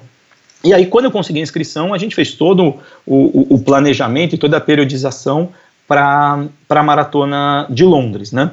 E foi uma experiência sensacional, enfim, poder é, concluir uma maratona é, e, e, da forma como foi a minha, foi, enfim, Londres, então imagina, um dia chuvoso, frio, é, é, é, enfim, complicado, mas todos os metros desses 42, 195 mil metros que, que, que, que, que eu corri, eu desfrutei do máximo, com dor, Chega, é, com todos aqueles momentos de prova longa, né? Primeiro você começa a estar tá tudo, tudo que bem, teve, tudo que tinha direito. É. Pô, que legal, vamos, vamos. Depois você começa a questionar, essa puta, o que, que eu tô fazendo aqui? Puta, falta muito. Puta, isso aí é no relógio, ah, já foi, puta, só metade. Tem muito mais pela frente. Enfim, todos aqueles feelings que a gente passa é, nessas provas mais longas, mas que no final, né, quando quando você conclui e você dá aquele passo adicional, você fala assim: nunca mais eu vou fazer uma prova dessa na vida. Aí chega no dia seguinte, é. Você já está na internet procurando qual é a próxima, né? Exato, exato. É, nada como, nada como a perda de memória, né? Pois é, pois é. E, foi, e foi muito legal essa, essa, essa experiência para mim na maratona, porque, porque eu tive a oportunidade, minha esposa foi comigo para Londres, depois a gente saiu de férias é, na Itália e, e, e, a gente pôde desfrutar uh, depois, enfim, uma semana, dez dias, não me recordo quanto foi exatamente, mas, uh, enfim, foi uma viagem que, que, que foi legal em todo, todos os aspectos, né? E aí. É, bom, de... Perdão. Não, depois, de, eu ia falar que é, é, essas viagens pós um, um, grande objetivo, uma competição, elas são mais legais ainda porque aí você relaxa mesmo. Você fala, cara, você tá todo quebrado, né? Tá dolorido, enfim, tá com a sensação de missão cumprida. Você não precisa né, se preocupar né, com, aquela, com aquela neura de quem de quem vive o esporte, você acorda e fala, cara, hoje eu preciso ir na academia do hotel, preciso correr um pouquinho, né? Que horas que eu vou, como é que eu faço, né? Você pelo menos já se livrou disso, né? E aí você pode passar aí X dias, é, de fato, desfrutando da companhia, no caso da sua mulher, e, e, aproveitando o local. É, talvez nos primeiros dias eu não tenha sido a melhor companhia, porque eu tava tão dolorido, tão quebrado, é, que, que, que, era assim, e aí né? tem que, bom, Europa, né? Você tem que carregar a mala, não é? Não claro, é, não tem é. táxi, não tem nada, você vai é, é caminhando mesmo, e a gente caminhava longas distâncias, para ir conhecendo as cidades. então, assim, tinha horas que eu tinha que dar um tempo, subir escada era complicado, é. mas logo passou e deu para aproveitar bastante. É, o que, que você ia falar? Não, não, ia dizer que, é, na verdade, assim, o, o, o ter completado uma maratona para mim foi algo muito simbólico, muito importante e que me deu aquele gosto de quero mais, né? Então, assim, uhum. é, aí, nesse momento, você opta por, por dois caminhos. Eu falei, poxa, um caminho pode ser fazer outra maratona e tentar melhorar o tempo, né? Um, sabendo que sempre na tua primeira experiência em provas longas o tempo é o que menos importa, o que você tem que tratar de fazer uma, boa prova, chegar bem, completar direitinho. Claro.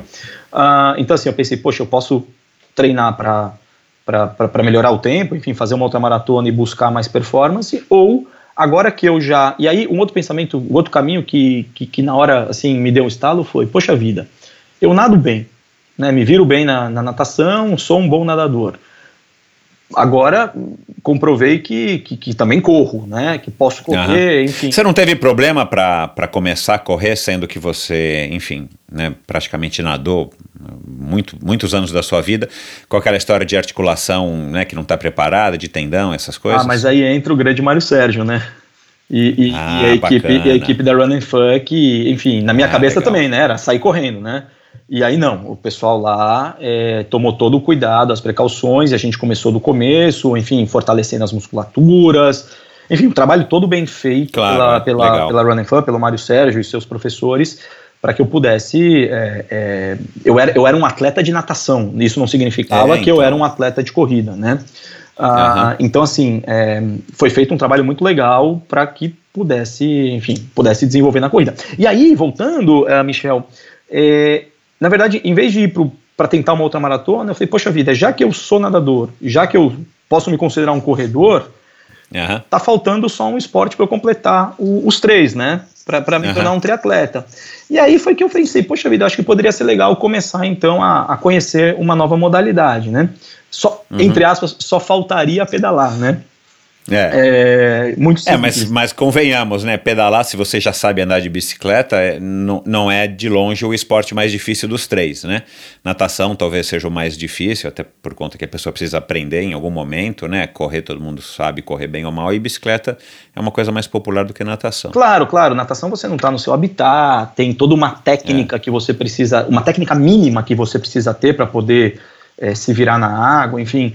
Uh, então, bom, aí eu, eu, eu, eu, eu conversei com o Mário, falei, Marião, quero migrar então agora para o triatlon, Nunca pedalei na vida, o máximo que eu tinha pedalado, eu tinha umas bicicross, aquelas Caloi Cross, é, lá no Guarujá, quando era moleque nas férias, meus irmãos, que a gente ficava é, é, entrando nas garagens dos prédios, né? Naquela época não tinha a, as grades, né? Os muros dos prédios, enfim, então a gente ficava invadindo as garagens, enfim, dando salto, brincando, enfim. Era o máximo que, que, que, eu, que eu tinha de bicicleta. Nunca fui muito fã de bicicleta, é verdade. E aí, é, bom, aí comprei uma bicicleta uh, e passei a frequentar os treinos de ciclismo da equipe de triatlon uh, da Run and Fun.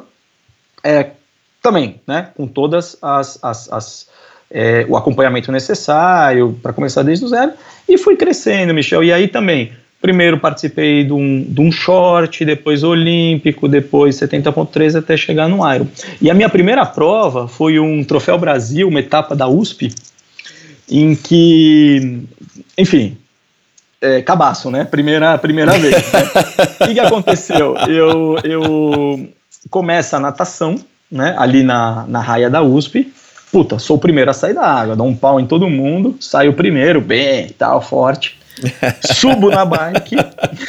Não, subo, subo na bike. Cara, eu não sei porquê, eu coloquei o óculos escuro, tava embaçado.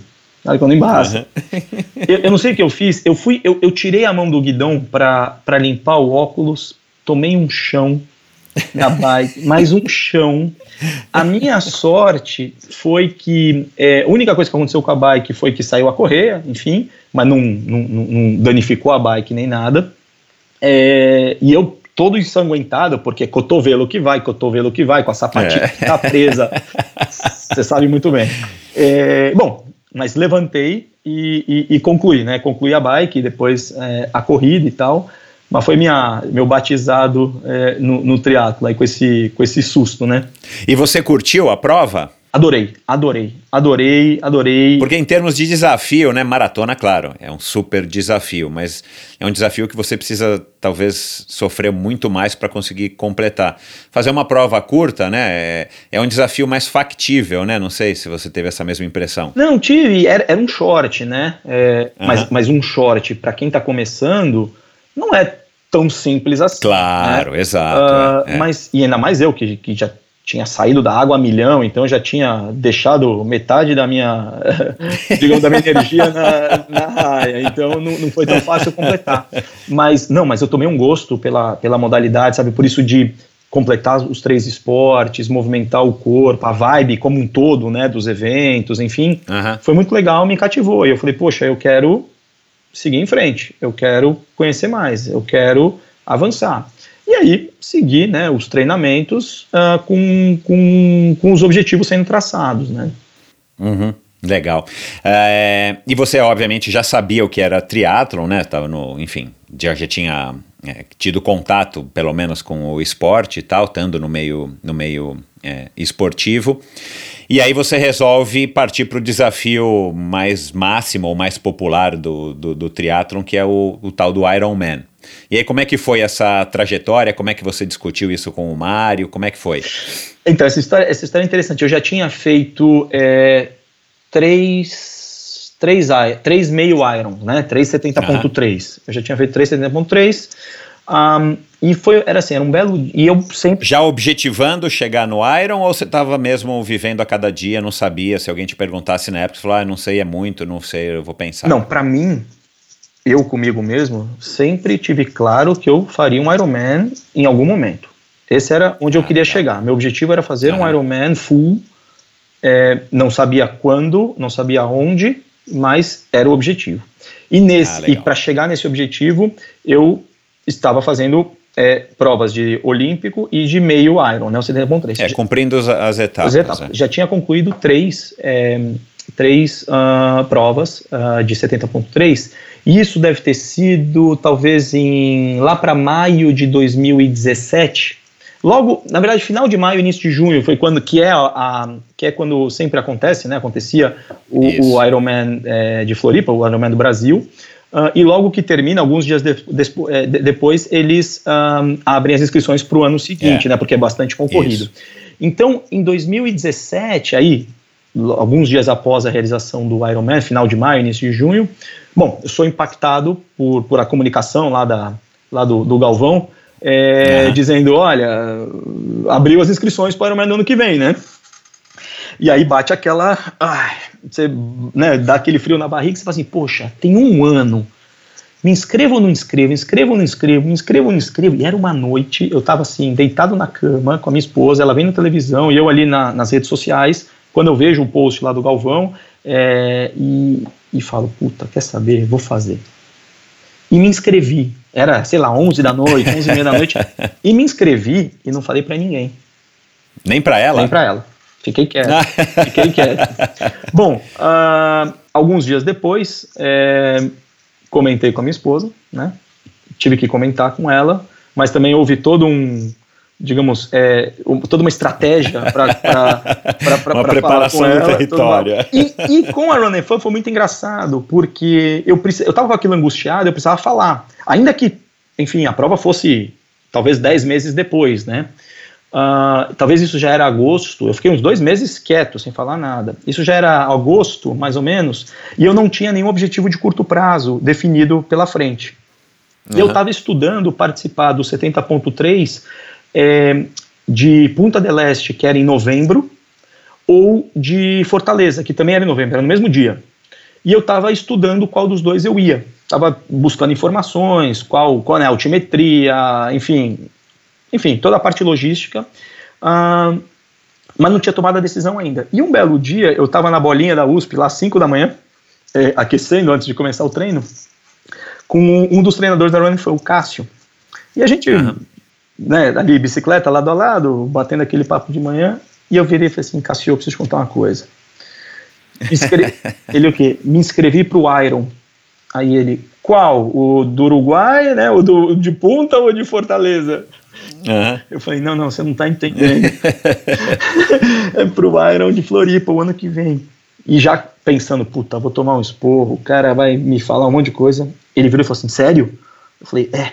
Ele virou e falou assim, que animal! Puta, você vai arrebentar, você vai mandar muito bem, conta comigo. Mas olha, você vai ter que treinar pra caramba, velho. Se prepara, não sei o quê. e, aí, e aí foi. Então eu acabei fazendo, é, acabei optando por fazer o de punta, né, em novembro. Fiz o de punta, foi onde eu fiz até o meu personal best é, do 70.3. Uhum. Uh, e aí começou, depois de punta, toda a periodização para chegar a maio é, no, no Ironman Brasil, esse já maio de 2018, né? E que também eu fiz é, o de o Ironman 70.3 da Flórida em abril como parte, né, como preparação do treinamento do, do Iron de Floripa em 2018. Uhum. E aí você acabou arrastando o seu chefe, né, do, no, do McDonald's ali na, na, tua, na tua cadeira no McDonald's na época para fazer com você. Não, essa, essa, essa história, é, é, Michel, ela vem, ela vem depois, né? Então o que que aconteceu? É, nesse ínterim teve todo o tema da minha doença, né? Ah, então é. Agora vamos queria, é, temos que explorar esse, então, esse aspecto aí que é, pois é, importante. Então, o que, que aconteceu? Eu, eu fazendo a periodização, treinando para o Iron né, durante todo o verão, super bem, perfeito, é, enfim, aqueles treinos longos terríveis, uh, mas tudo bem, etc. Você é aquele cara Caxias do, do, do, do, treino aí da planilha, fazendo direitinho e tal, até porque o objetivo era um objetivo né, minimamente de respeito. Sou, sou super CDF, sempre fui, extremamente disciplinado, no, no, no aspecto assim de treino, tirando a natação, que, que, eu, que eu confesso que roubo mesmo, puxo raia, é, enfim, faço é, aquilo que a Adriana aqui, que não me escute, né, que me escute, mas porque ela já sabe disso. É, mas tirando a natação, assim, até porque, de novo, a natação, para mim, é, talvez eu até subestime a natação, enfim, pelo fato de eu achar que eu sou um, um bom nadador, ainda mais no contexto de triatlon, uhum. né? Uhum. agora, corrida e bicicleta, eu sempre fui muito Caxias, porque realmente eu precisava ser Caxias, eu nunca, nunca fui Nunca, nunca fui muito bom nessas modalidades. Então, uhum. é, bom, treinando, eu, eu faço o Ironman 70.3 da Flórida em abril e logo começo a sentir que tinha alguma coisa errada. Tá? Inclusive, esse próprio Ironman 70.3, eu sabia que eu tinha que fazer cansado, né, como parte da, da, da preparação, a gente estava numa fase de alto volume e tudo mais, mas eu sentia que estava demasiado, eu sentia que estava demais que esse cansaço, essa recuperação não tão a, adequada, é, tinha alguma coisa errada. Primeira coisa que eu me questionei era a nutrição, né? Achava que talvez claro. eu, eu, não estava me nutrindo bem. Tinha um acompanhamento de uma nutricionista, que inclusive é a doutora Suzana Bonumar, a esposa do Mário, uh, e, e, questionar, puta, será que tem alguma coisa errada? É, também estava numa fase de muito intensa no trabalho, então tinha o estresse do trabalho, então também achava que poderia ter a ver alguma coisa, né, é. a falta de descanso, estresse, cabeça cheia, aquela coisa toda. Nunca ia pensar que seria o que eu tive depois, né, o que eu descobri depois, mas para mim era, era, era alguma coisa técnica ali que ia se resolver, né.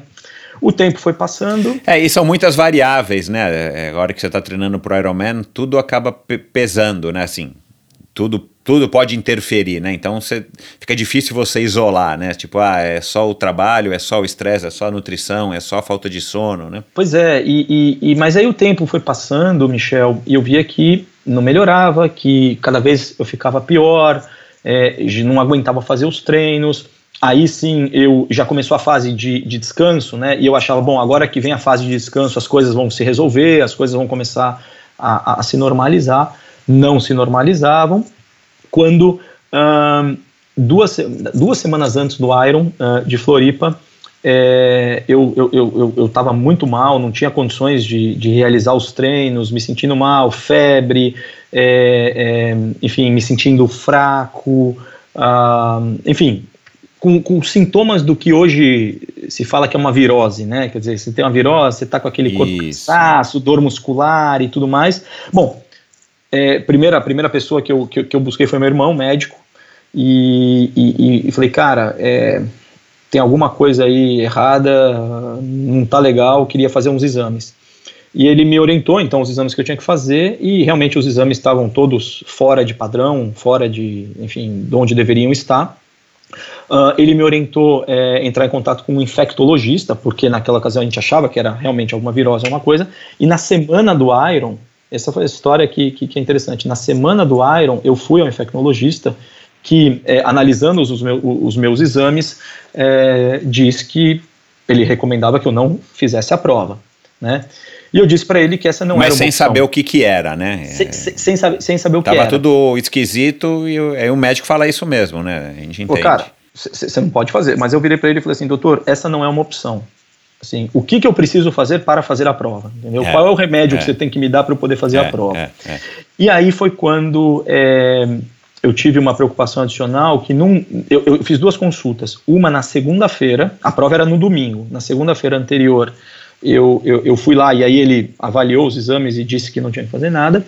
E e pediu para eu retornar com novos exames na quinta-feira. Eu fiz esses novos exames e na quinta-feira, retornando lá, ele me examinando, ele, ele apalpa o meu baço e vê que meu baço estava assim extremamente dilatado, muito uhum. dilatado. Uhum. E isso era um sinal muito ruim e ele fortemente recomendou que eu não fizesse a prova.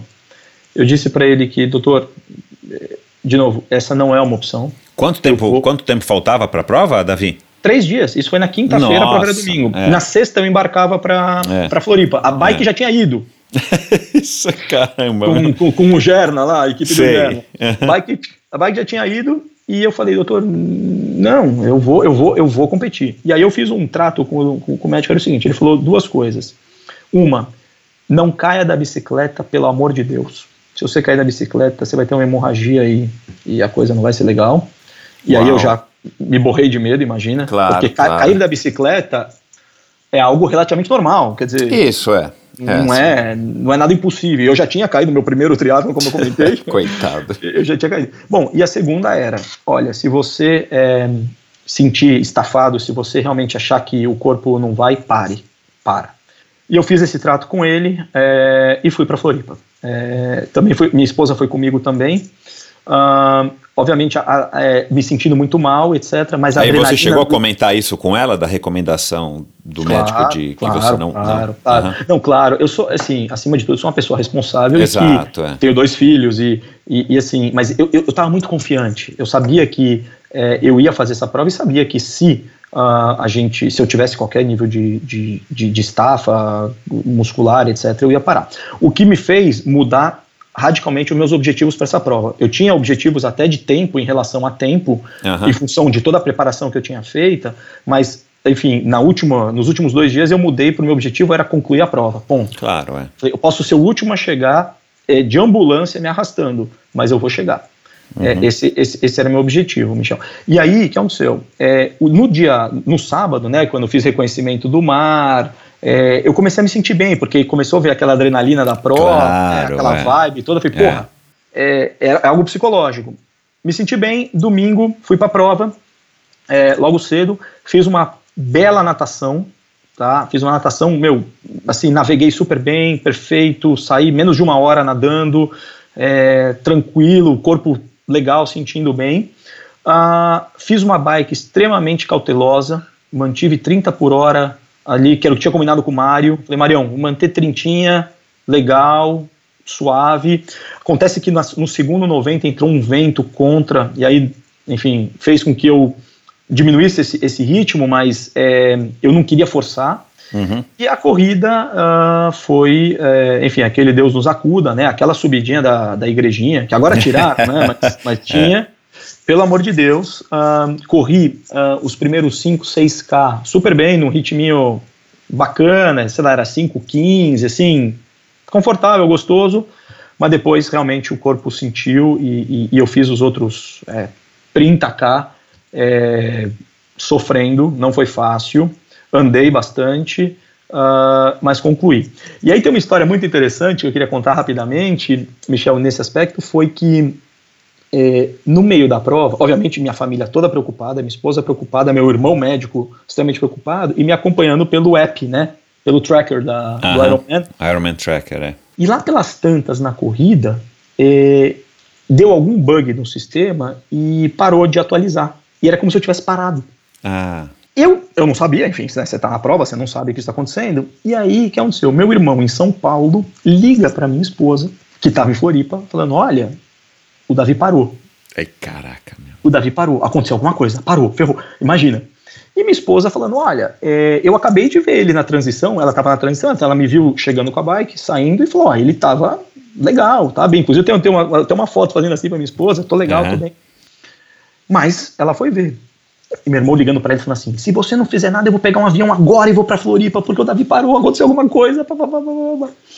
Bom, minha esposa se coloca louca, imagina, preocupadíssima, e começa a correr o percurso para me encontrar. E parava em todas as ambulâncias que tinha no percurso, perguntando Nossa, coitada, se, se tinha visto alguém com uniforme, Claro, levando é. assim, caído para todos os, os- os voluntários, né, a turma da organização, enfim. Bom, e eu lá, no meu ritminho, correndo, né, morrendo. Quando eu vejo, assim, de repente eu vejo minha esposa correndo, assim, contra mim, com aquela cara de preocupada, eu falei, ela vem, tá tudo bem, você tá bem, tá tudo bem? Eu falei, olha, é, tá tudo bem, não, não tá tudo bem, mas tá tudo bem, né? É, é, Tipo, é, Estamos aí, né? Segue o jogo. E aí, enfim, aí se deu conta de que realmente era, era um problema. E aí ela pega um, um dos professores da Running Fan, que ela encontra no meio do caminho, e fala assim: era, era o Duda, o Duda Blay. Sim, claro, Sim. grande Duda. Duda! Minha esposa, coitada, coitado do Duda. Duda, você vai ter que acompanhar o Davi do lado dele até o final da prova. e foi a melhor coisa que me aconteceu, porque o Duda de bikezinha, do meu lado, eu correndo, junto com o Fragoso, que era um outro é, cara da Running Fun, que também estava, coitado, morrendo que nem eu. A gente, nós três, batendo papo, falando besteira, etc. E, e, né, e os aí, quilômetros é, passando deixando a prova passar. Até que, até que a gente chegou. Bom, e aí o que aconteceu? Concluí, porra, puta felicidade, puta alegria, né, aquela emoção impagável, inigualável, mas, é, e achei que toda aquela, aquela, aqueles problemas físicos que eu tive antes eram em função do contexto do, do Iron, né, e que quando eu terminasse a prova as coisas iam passar, né. Claro, é. Só que os dias passaram e as coisas não passavam e pioravam, pioravam, pioravam, pioravam. Quando, é, no fatídico 13 de junho de 2018, ou seja, 15 dias mais ou menos depois da prova, eu ah, acordo em casa e, e, enfim, se- me- começo a me sentir mal e tenho uma síncope e vou com tudo para o chão, desmaio. Ah, bom, e aí sou levado para o hospital pela minha esposa. Enfim, essa também é uma história um pouco mais dramática. Meus filhos assistiram tudo isso. Ah, e, bom, vou para o hospital, é, faço exames de tomografia, porque eu, eu, eu tive uma queda assim com a testa no chão e, e, e existia um risco de traumatismo craniano, enfim, que no final não se resolveu, mas durante a tomografia, é, e meu irmão, de novo, ah, já ciente desse meu contexto anterior, já tinha alertado os médicos, é, eles ampliaram a tomografia e na tomografia, então, uh, foi descoberto o câncer, né, o linfoma, é, aqui tanto na cervical quanto aqui na região do estômago e do abdômen. E aí começa uma outra etapa da minha, da minha vida, ou digamos, ou é, começa um novo Ironman, né? Um novo uma, Ironman, é. Uma preparação para um novo Ironman. E, e, e, e, como é que você reagiu àquilo? Né? É, a, a, é, também, óbvio, né? Uma notícia, ninguém, ninguém nunca gosta de ouvir alguma coisa nesse sentido, mas aí tem todo o contexto familiar, né? Que, que, que é a coisa mais importante na nossa vida. E o fato de você ter acabado de fazer um Ironman e você já ter tido todo esse prenúncio que, que você não enxergou, né? É, mas não foi obviamente uma opção sua, é, de que caramba, meu, mas eu fiz tudo isso, forcei, fiz Ironman e tal. Como é que foi essa tua esse impacto da notícia e como é que você reagiu a todo o contexto de você ter acabado de fazer um, um Ironman e, e, e, não na sua na, na condição que você deveria ter feito? Então, foi, foi um momento muito complicado, Michel. Primeiro, é, assim, no momento que eu recebi a notícia, eu confesso que eu não aguentei. Eu tive uma parada cardíaca de 11 segundos e só fui salvo porque meu pai, como eu disse Uau. que é médico, cardiologista, felizmente estava comigo nesse momento no quarto do hospital Nossa. comigo e, e, me reanimou, me trouxe de volta. Uh, eu recebi a notícia de uma forma muito estúpida, de uma forma muito agressiva do médico uh, que deu essa notícia. E na minha cabeça, é, assim, receber que eu, que eu sofria de câncer, e como ele falou, um câncer no estômago, no abdômen, na cervical, assim, em, em poucos segundos passou aquele filme na minha cabeça de pronto, acabou, né? É, é, já cumpri minha missão aqui. E aí você pensa nos filhos, você pensa na esposa, você pensa em tudo. E eu confesso, eu não tive o, o, a força psicológica e, e, e, apaguei. Quando eu voltei e as coisas se, se normalizaram, se estabilizaram um pouco, é, eu também tava, eu, eu fiquei muito preocupado de achar que aquilo tudo estava acontecendo por causa do Iron Man, quer dizer, que eu tinha sido imprudente então, de, é. de, de, de, de, de, seguir em frente com um sonho meu, que era completar um Iron Man, uh, mesmo contrariando os médicos que recomendavam para não fazer. Uhum. Mas a boa notícia, né, e até assim, eu me lembro que minha esposa falava comigo, eu disse para você não, não fazer, tá vendo, papapá, meus pais, né, quer dizer, o pessoal meio tentando não ser contra, mas sendo, é, mas, mas o, a boa notícia foi que eu, eu mesmo fiz questão de perguntar já para o segundo médico, claro. e, e, e, o que me tratou, perguntei, cara, isso tem a ver com Iron Man? Tem a ver, tem a, o, o, fato de eu, de, de hoje ser um paciente é, é, hematológico oncológico é porque eu fiz. E ele falou: não tem absolutamente nada a ver. Não tem nada a ver uma coisa com outra. E aí veio uma história muito legal: que minha esposa teve uma reação muito legal nessa hora, que ela virou para mim e falou assim: é, já que não tem nada a ver, eu quero que você se recupere e faça um Ironman bem, porque é aquilo que você mais gosta de fazer. E eu vou te suportar para isso. Então, assim, que foi, legal, uma história, foi, não, foi uma história muito forte. E aí, o que, que aconteceu? A sensibilização foi grande, né? Enfim, a notícia começou a se espalhar. E uma das pessoas que, que mais se sensibilizou foi esse meu chefe, na época, o Dan, o Daniel, que uma pessoa que, puta, tem um coração também, assim, super bom, um cara ótimo, muito, muito, muito, muito humano, uh, porém, extremamente sedentário, né? Uh, e o que, que ele falou? Ele mora nos Estados Unidos e uma das vindas para o Brasil, né, para me substituir até, porque, enfim, e, e, das visitas que ele me fez, ele virou e falou o seguinte: Davi, eu sei que o Ironman é algo que você gosta muito, então, assim, se, se for te dar algum tipo de motivação, é, eu quero que você se recupere e a gente vai fazer um juntos. Aí eu falei, mas peraí, bicho, você. Você é, tem certeza ele, era, tá ele, é, ele, é, atleta? Ele era na época atleta? Nada, nada. Gordo, obeso, fumante, bebi, enfim, é, enfim. Mas aí o cara falou: não, a gente vai fazer junto. Eu falei, cara, você tem certeza disso? Porque eu acho que vai ser mais difícil para você do que para mim, né?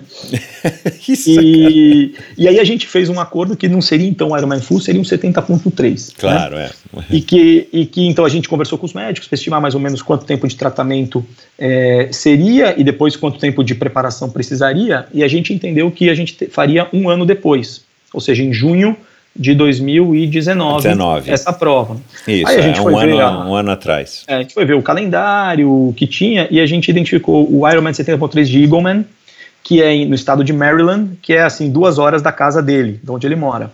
Então a gente optou por, por fazer isso, enfim. E durante todo o tratamento a gente criou um projeto chamado This is a Mission, que era uma pulseirinha, tipo aquelas pulseirinhas Lance Armstrong, Sim. que a gente criou, e a gente doava essas pulseirinhas para quem, quem se engajava no projeto, não necessariamente participaram, mas para as pessoas que, Claro, é. que, que queriam usar como Os dizer, apoiadores, dan- é. os apoiadores dando força. Bom, é, o Dan começou a treinar, buscou orientação, comprou uma bike, comprou esteira, comprou rolo. O cara mora na Pensilvânia, um puta frio, treinava dentro de casa, é, fazia os bootcamps lá, que são muito conhecidos lá nos Estados Unidos, começou a nadar lá nos YMCA próximo da casa dele. Bom, conclusão, o cara treinou, emagreceu, mudou seus hábitos de vida, e aí depois, né, já fazendo um fast forward aqui, quando eu concluí o tratamento, é, no, em janeiro de 2019, eu comecei então a toda a preparação novamente com o Mário, e foi uma preparação assim de, de formiguinha mesmo, de o meu treino era andar três minutos na esteira controlando a pulsação. Esse era meu treino Uau. do dia. Aham. E depois no dia seguinte, dependendo da pulsação, É, porque obviamente você ficou esses seis meses é, parado 100%, né? Claro, não. Parado 100% e também com muito veneno no corpo. Né? Eu, fiz, Exato, é. eu fiz seis ciclos de 96 horas ininterruptas de quimioterapia. Eu fiz transplante de medula óssea Uau. e eu fiz depois três doses de quimioterapia intratecal, que é aquela tipo uma hack, né? Aham. É, e então assim, meu corpo tava, tava envenenado, né? Uhum. Então eu precisava expelir tudo isso com o tempo e também toda a parte muscular, né? Que, Claro. que, que precisa tomar. Então assim, foi, foi, foi um treinamento muito de formiguinha, de novo com o Mário, diariamente eu mandava, Mário, minha pulsação hoje foi tal, então ele falava, puta, aumenta mais um minuto. É, e, sabe assim, minuto em minuto, uma coisa Claro, meio, é, meio é. louca. Não, e, o- e o receio também da parte do, do Mário, da equipe dele, óbvio, né? Assim, pegar um- uma história dessa, provavelmente ele não pega isso todo ano, nem, nem, nem sempre, né? Então, Pois é, não, e o Mário foi, foi brilhante, a Suzana, né, também brilhante na parte nutricional, né, como eu podia voltar, enfim. E aí, bom, treinamos esses cinco meses é, e, e, e dia 9 de junho de 2019, com o Dan, a gente concluiu o Ironman 70.3 de Eagleman, foi, uma- foi uma emoção tremenda, maravilhosa. Ficou um gostinho amargo porque a etapa de natação foi cancelada em função do tempo ah, que pena, é. tempo estava, infelizmente, estava um tempo horrível, é, mas, ah, enfim, não impediu de a gente concluir esse projeto e, e- e aí foi muito legal porque o Dan, que de novo era um cara super sedentário, entrou na onda, já quer fazer um outro, a gente, a gente ia fazer agora no final do ano juntos é, o 70.3 de Buenos Aires, mas com, com- com Claro, toda a pandemia a prova foi cancelada e a gente adiou para 2021 essa, esse nosso projeto. Então, quer dizer, é um cara que, é, de alguma forma, a minha doença resgatou, enfim, Então, uma, uma outra pessoa. não, na verdade, talvez ele tenha sido que você, a pessoa que primeiro você impactou por conta da tua história é, com relação à doença, né? Talvez outras pessoas se inspiraram em você, amigos e tal, é, no, no- no- na tua história do Davi pré doença, mas com certeza ele foi o primeiro e foi praticamente instantaneamente motivado. É, e eu quero, eu quero só fazer depois uma pergunta que eu anotei aqui a respeito do, do Dan. Dan, Dan. É, agora, hoje, né, a gente está aqui praticamente dois anos depois que você teve a notícia e você é, sobreviveu com muito louvor, com muito êxito esse, esse desafio, você venceu esse desafio. Como é que você, né, e claro, deu para perceber, né, o pessoal que está no, nos ouvindo aí, você conversa disso numa boa, você escreveu o livro, né, Rotina de Ferro, nós vamos falar isso agora. É, o que, que mudou no Davi até é, esse fatídico dia, né, que você disse foi o que, 8 de, de, de junho, né, sei lá? 13, 13 de junho. 13 de junho, até o Davi de hoje, né? A gente está gravando esse, esse episódio hoje no dia 13, faz um pouquinho mais de dois anos, né? E, está indo ao ar agora no dia 22. Ah, o que, que mudou? Como é que você hoje está como, como ser humano, como, como pessoa? Porque dizem, né? a- os relatos que a gente vê, os livros e as notícias de que de fato a pessoa né, muda, ou ela tem oportunidade, nem todos mudam, né? É, e aí eu, estava coincidentemente, né, o, o, segundo episódio do, do especial do Lance Armstrong é, foi ao ar na semana passada na ESPN, eu não tive condições de assistir nenhum ainda, mas eu estou lendo toda a resenha e tal, e estou tentando uma maneira de assistir ao, ao, ao documentário é, talvez ele não tenha mudado tanto, né? E uma das discussões é exatamente essa aí com relação ao Lance Armstrong, que também é um sobrevivente do câncer e todo mundo conhece a história. É, como é que você mudou? Se você mudou, né? O que, que você está reavaliando? Como é que você é, como é que você avalia esses últimos dois anos aí da tua, da tua vida pós doença, quer dizer, pós a notícia da doença? Olha, Michel, eu, eu, eu, eu costumo dizer que eu, eu não mudei quem eu sou eu não mudei como pessoa. O que, o que eu acho que aconteceu comigo foi que eu amadureci muito. Uhum. Tá? Eu acho que esse processo de amadurecimento foi, para mim em particular, foi acelerado com a doença. E curiosamente, é, eu acho assim, o, o período de tratamento da doença, apesar de ser algo extremamente doloroso, preocupante, desafiador, difícil, talvez tenha sido um dos momentos mais felizes da minha vida. É, eu acho que o que eu, o que eu tentei fazer foi transformar uma sentença de morte, né, como a notícia do câncer é, e comigo talvez literalmente foi, numa afirmação de vida. Isso quer dizer dar valor a algumas coisas que antes talvez é, ficavam a segundo plano. Olhar para situações é, de uma maneira que antes eu não conseguia enxergar. Alguns exemplos que, que, que, ilustram isso. O período que eu tive no hospital, eu fiquei, eu fiquei internado mais de 70 dias, né, somando os ciclos de, de quimioterapia, me deu oportunidade de me aproximar de muitas pessoas que, infelizmente, a vida, né, a rotina do dia a dia claro. nos afasta. E a principal é, pessoa dessas é minha mãe. Tá? É, a gente, é, graças a Deus, tem minha mãe viva e, e, e assim é, muitas vezes a gente subestima né, o fato de ter a sua mãe aí presente, é, naquele sentido de que, puta, hoje eu não vou ligar para ela porque eu ligo amanhã, ah, esse fim de semana eu não consigo passar na casa dela porque eu tenho outra atividade, ah, hoje não dá, fica para amanhã, quer dizer, nunca coloca num, num, num, numa prioridade. E durante os 70 dias, minha mãe, todos os dias, estava comigo no hospital. Ela chegava lá para me, me visitar, ela ficava sentadinha no sofá do, do quarto, até porque eu, tava, eu, eu seguia trabalhando, seguia escrevendo livro, e ela não queria atrapalhar, ela estava ali. E fazia, é, em alguns dias, eu, eu, eu, eu deixava tudo de lado para conversar com a minha mãe, sabe? Coisas que, assim, eu me dei conta que durante anos, talvez eu não, eu não sentava para conversar com ela, né? É, falar das coisas, enfim, discutir, enfim, coisas que, que, que a doença talvez me deu oportunidade de rever amigos é, que ficaram sabendo, né, e, e, que foram me visitar e que aquele momento da visita para mim valeram muito mais do que muitas outras coisas que talvez eu valorizasse na minha vida antes Naquela disso. época. Uhum. Naquela Então, assim, é, eu, eu amadureci muito, eu comecei a enxergar de que é, as relações humanas né, é, são, são muito mais importantes que a gente reclama que nosso dia a dia não permite ter tempo para ligar para um amigo, para bater papo, para dar uma é. risada. Sim, permite eu, eu, costumo dizer o seguinte: quanto mais atividades a gente tem, quanto mais obrigações a gente tem, mais tempo a gente tem para fazer as coisas. É. Tá? Então, assim, é, não me custa nada passar um telefone, cinco minutos, falar, ligar para um amigo, falar: Meu, e aí, tá tudo bem? Como é que você tá, velho? Tudo jóia? Como é que você precisa de alguma coisa? Não sei o quê.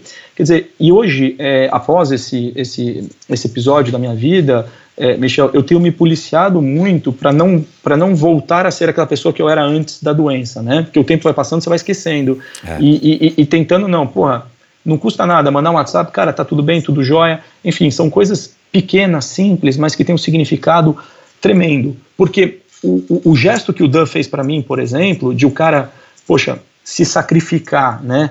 É, só para me dar motivação, é, poxa, eu, eu, eu, tinha que retribuir de alguma forma, não ele só, mas é, as demais pessoas que eu sei que se impactaram e que se sensibilizaram com o meu caso, né? Uhum. É, a própria empresa que eu trabalho, quer dizer, desde o início eu tinha uma preocupação também com o meu emprego, né? Eu falei, claro, poxa vida, o que, que vai acontecer? A minha carreira, bate aquela dúvida, etc. E olha, é, desde o do primeiro dia, eu me lembro, logo nos primeiros dias, o, o, o CEO, né, o presidente da, da Arcos Dourados, me ligou e falou, Davi, esquece da companhia, você vai focar agora 100% no teu tratamento, a companhia vai te esperar, não são esses 4, 5, 6 meses de tratamento que vão fazer a diferença, fica tranquilo, não vai acontecer nada, tamo junto. Assim, cara, me deu muita tranquilidade e mais.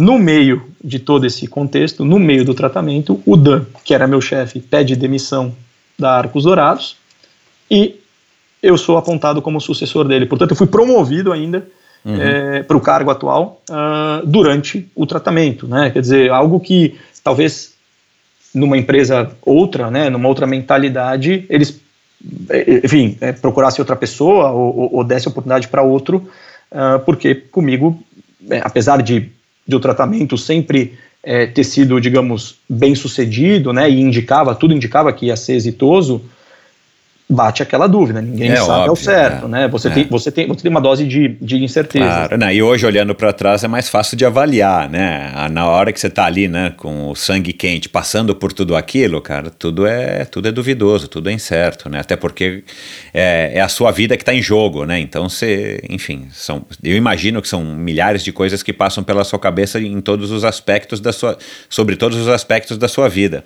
Pois é, pois é, mas de novo, eu, eu, esses foram quatro meses, cinco meses de tratamento, assim, contínuo, e depois as, as, as, as intratecais que elas eram mais espaçadas, né, que culminou com o, com o transplante de medula, outra vez, foram momentos de muita felicidade para mim, foram momentos inesquecíveis, é, mesmo sendo muito dolorosos, difíceis, e que é, na intimidade também, ah, às vezes a gente é, não consegue manter aquela força, né? Talvez assim, para fora a gente quer ser forte, mas naquele banho, naquele é, deitar no travesseiro, às vezes bate medo, bate incerteza, bate preocupações é, que são naturais, né? Quer dizer, é, a gente escuta falar muito de câncer, né? Enfim, as, a gente é impactado diariamente com pessoas, né? Que, e, que infelizmente não conseguiram sobreviver e, e fica uma certa dúvida, mas eu sempre tive muita confiança de que eu estava em boas mãos médicas, é, que eu era uma pessoa disciplinada, resiliente e que, assim como eu tinha é, treinado e cumprido né, toda a programação para disputar um Ironman, eu iria treinar e cumprir toda a programação para superar essa doença. Então esse foi um pouco meu meu a maneira de encarar tudo isso. Né? E de onde que veio então a ideia de você escrever o Rotina de Ferro? Veio, veio desse momento, é, desse conjunto de, de, de, de, situações, logo no início, é, quando eu descobri, né, quando eu fui informado da doença, que, é, um, uh, o Dan, na ocasião, é, de novo, né, ele, ele, ele, ele, ele criou esse projeto como uma maneira de me motivar, de me inspirar, mas também foi uma conversa que eu tive com o médico, o Dr. Nelson Hammerschlag, que foi o segundo médico, o médico que assumiu o caso, né, depois daquele primeiro que me deu a notícia de uma forma bastante agressiva ter sido chutado do quarto, é, em que ele sentou ao lado, do meu lado, é, no sofá do, do, do, quarto onde eu estava ali, um, internado, e falou o seguinte, Davi, é, é o seguinte, você está acostumado a treinar para Ironman, fazer essas provas longas, malucas e tudo mais, agora a gente vai treinar para um outro Ironman, só que esse Ironman é diferente. Só que você vai manter as mesmas, é, a mesma rotina né, que você mantinha antes uh, disso. Ou seja, você vai é, ter que cumprir a programação, a planilha, ser um bom aluno, fazer tudo direitinho. E aí me veio esse estalo, né? Uh, como, eu como eu poderia fazer um paralelo entre os ensinamentos que uma preparação e uma prova como Ironman haviam me dado, né, nos meses anteriores, com o que eu, com o que eu iria passar, estava passando durante o treinamento. Né? Então, como que na minha cabeça eu, eu, eu, eu, eu, criei essa, essa fantasia de que eu teria mais um Ironman pela frente, né? E iria teria que usar das mesmas artimanhas para poder sobreviver a isso. E assim foi. Então eu comecei na minha rotina dentro do quarto, que infelizmente não tem muito por fazer, né? A não ser assistir televisão. É, e, e, assim, no, no, início foi legal, porque foi bem a época da Copa do Mundo, então eu pude assistir todos os jogos da Copa do Mundo. Uh, mas logo que a Copa do Mundo passou, já não tinha muito o que fazer na TV, eu comecei a escrever. Escrever, eu sou jornalista, né? Enfim, gosto de escrever e tudo. Claro. Comecei, comecei a relatar, relatar, relatar, relatar, colocando as histórias, os contextos, os amigos, as brincadeiras, enfim, as dores, os momentos bons, ruins, os médicos, os enfermeiros, os, me os, os medicamentos, as, as, os causos, tudo que estava rolando naquela, naquela rotina hospitalar relatei, relatei, relatei, e quando eu percebi, eu falei, poxa vida, é, temos um livro, né? Podemos juntar tudo isso no livro. E aí que é, eu tive a ideia, não tive ideia não, quer dizer, a coisa naturalmente é, caminhou para um, um livro, né? Legal. E você, e você, é, embora né, é, seja um jornalista, e imagino que você já tenha escrito muito na sua vida, mas aí você estruturou como é que você então passaria isso para uma estrutura de livro, né? Porque uma coisa é você ficar escrevendo, uma coisa é você. E aí, é, é, durante quanto tempo que durou o processo da escrita desse livro é, para culminar na versão que a gente está né, já podendo comprar aí a partir já da semana passada? Bom, é, foi. Você é, tem toda a razão. Primeiro, assim, a minha escrita, até pela minha formação por ser jornalista, é uma escrita muito narrativa, né? Muito de relato, né? Então, eu basicamente relatava o que estava acontecendo e talvez faltava um pouquinho de emoção, faltava um pouquinho de adjetivação, né, que, que no jornalismo a gente tenta evitar, né, uh, e um livro requer esse um pouco de romantismo dentro de uma história real, de uma, claro. de uma, de uma autobiografia, basicamente, né, uh, então o que, que eu fiz? Eu procurei ajuda é, de pessoas que, que, que, que, têm experiência nesse mercado de livros mesmo, né? Claro. E pedir ajuda muito mais é, na roteirização do livro do que. Bom, o livro já estava escrito, mas assim, era um livro que ele tinha, ele seguia uma ordem cronológica, né?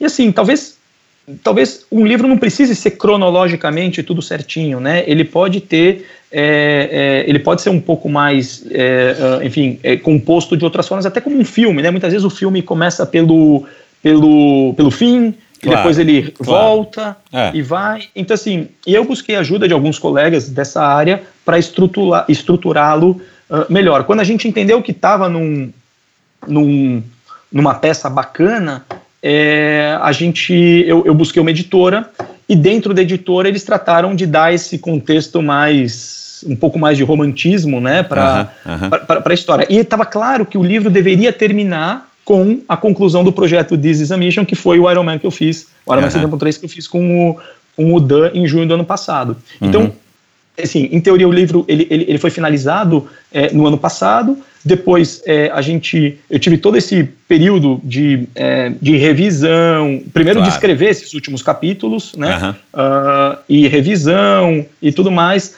uh, conciliando com a atividade profissional, com a mudança para Buenos Aires, com uma série de coisas. Durante um tempo o livro ficou meio assim secundário, mas no início desse ano a gente retomou, né? Eu quis retomar o projeto e, e o livro sairia na versão impressa uh, agora, mas em função da pandemia, em função de todo o contexto, a gente optou por, nesse momento, é, colocá-lo né, à disposição somente no formato e-book. E posteriormente, quando as coisas melhorarem, a gente vai fazer a, a, o formato impresso também. Legal. Teve, alguma, teve algum momento aí nesse processo todo que, que você revê tudo aqueles teus Manuscritos é modo de falar, né? Todo aquele teu texto que você digitou no, provavelmente no computador. É, teve algum momento dessa, dessa, fase entre o começo da tua escrita e, e, essa última revisão, enfim, até o livro, você fala, cara, o livro está pronto para sair, que foi difícil você processar aquelas informações ou, ou na tua cabeça isso sempre foi, na verdade, mais uma coisa é legal, mas uma prova de que você sim passou por aquilo e aquilo vai fazer parte da sua vida para o resto da vida, é, mas que você venceu e que você é um Iron Man na luta, né? Que você venceu esse Iron Man, entre aspas, é, da, da tua luta contra o câncer. Olha, é, Michel, eu nunca tive nenhum problema em tratar do tema, nunca tive tabu, nunca é, evitei abordar o tema. Acho que as pessoas que infelizmente sofrem de uma doença como essa não têm que se retrair, não têm que é, é, é ter vergonha. A gente não pede para ter a doença, você não compra a doença na esquina, né? Então, assim, eu sempre fui uma pessoa que é, tra tratei desse assunto com, com muita naturalidade, com muita tranquilidade. É, até porque, bom, felizmente eu sou um, um sobrevivente dela, né? Então, então. É, eu, tenho, eu tenho a felicidade de poder estar aqui para contar. Uh, e lendo o livro, é, lendo e relendo, né? Imagina quantas vezes eu tive que ler para revisar e garantir que está tudo bem. Chegavam momentos que eu nem, nem, nem, eu mesmo lembrava algumas histórias que estavam lá relatadas, sabe? Eu falava assim, puxa, mas é verdade, passou isso mesmo. Nossa, olha Legal, só. É. Porque assim. É, é, a gente, a acaba sendo, tem tão... a função de diário também, né, Davi? Pois é, pois é, porque a gente tem uma vida tão louca, tão atribulada, né, com tantas atividades, com tanta coisa, que acho que a memória vai ficando seletiva e aquele, aquelas coisas que talvez a gente não queira lembrar vão ficando para trás. E quando você lê o livro, nossa, eu me lembro que eu li o livro e falei, meu Deus, aconteceu isso, olha só, sabe? É, é, é, é, divertido até, né? Você uhum. fala, poxa vida, é, isso, eu passei isso mesmo, né?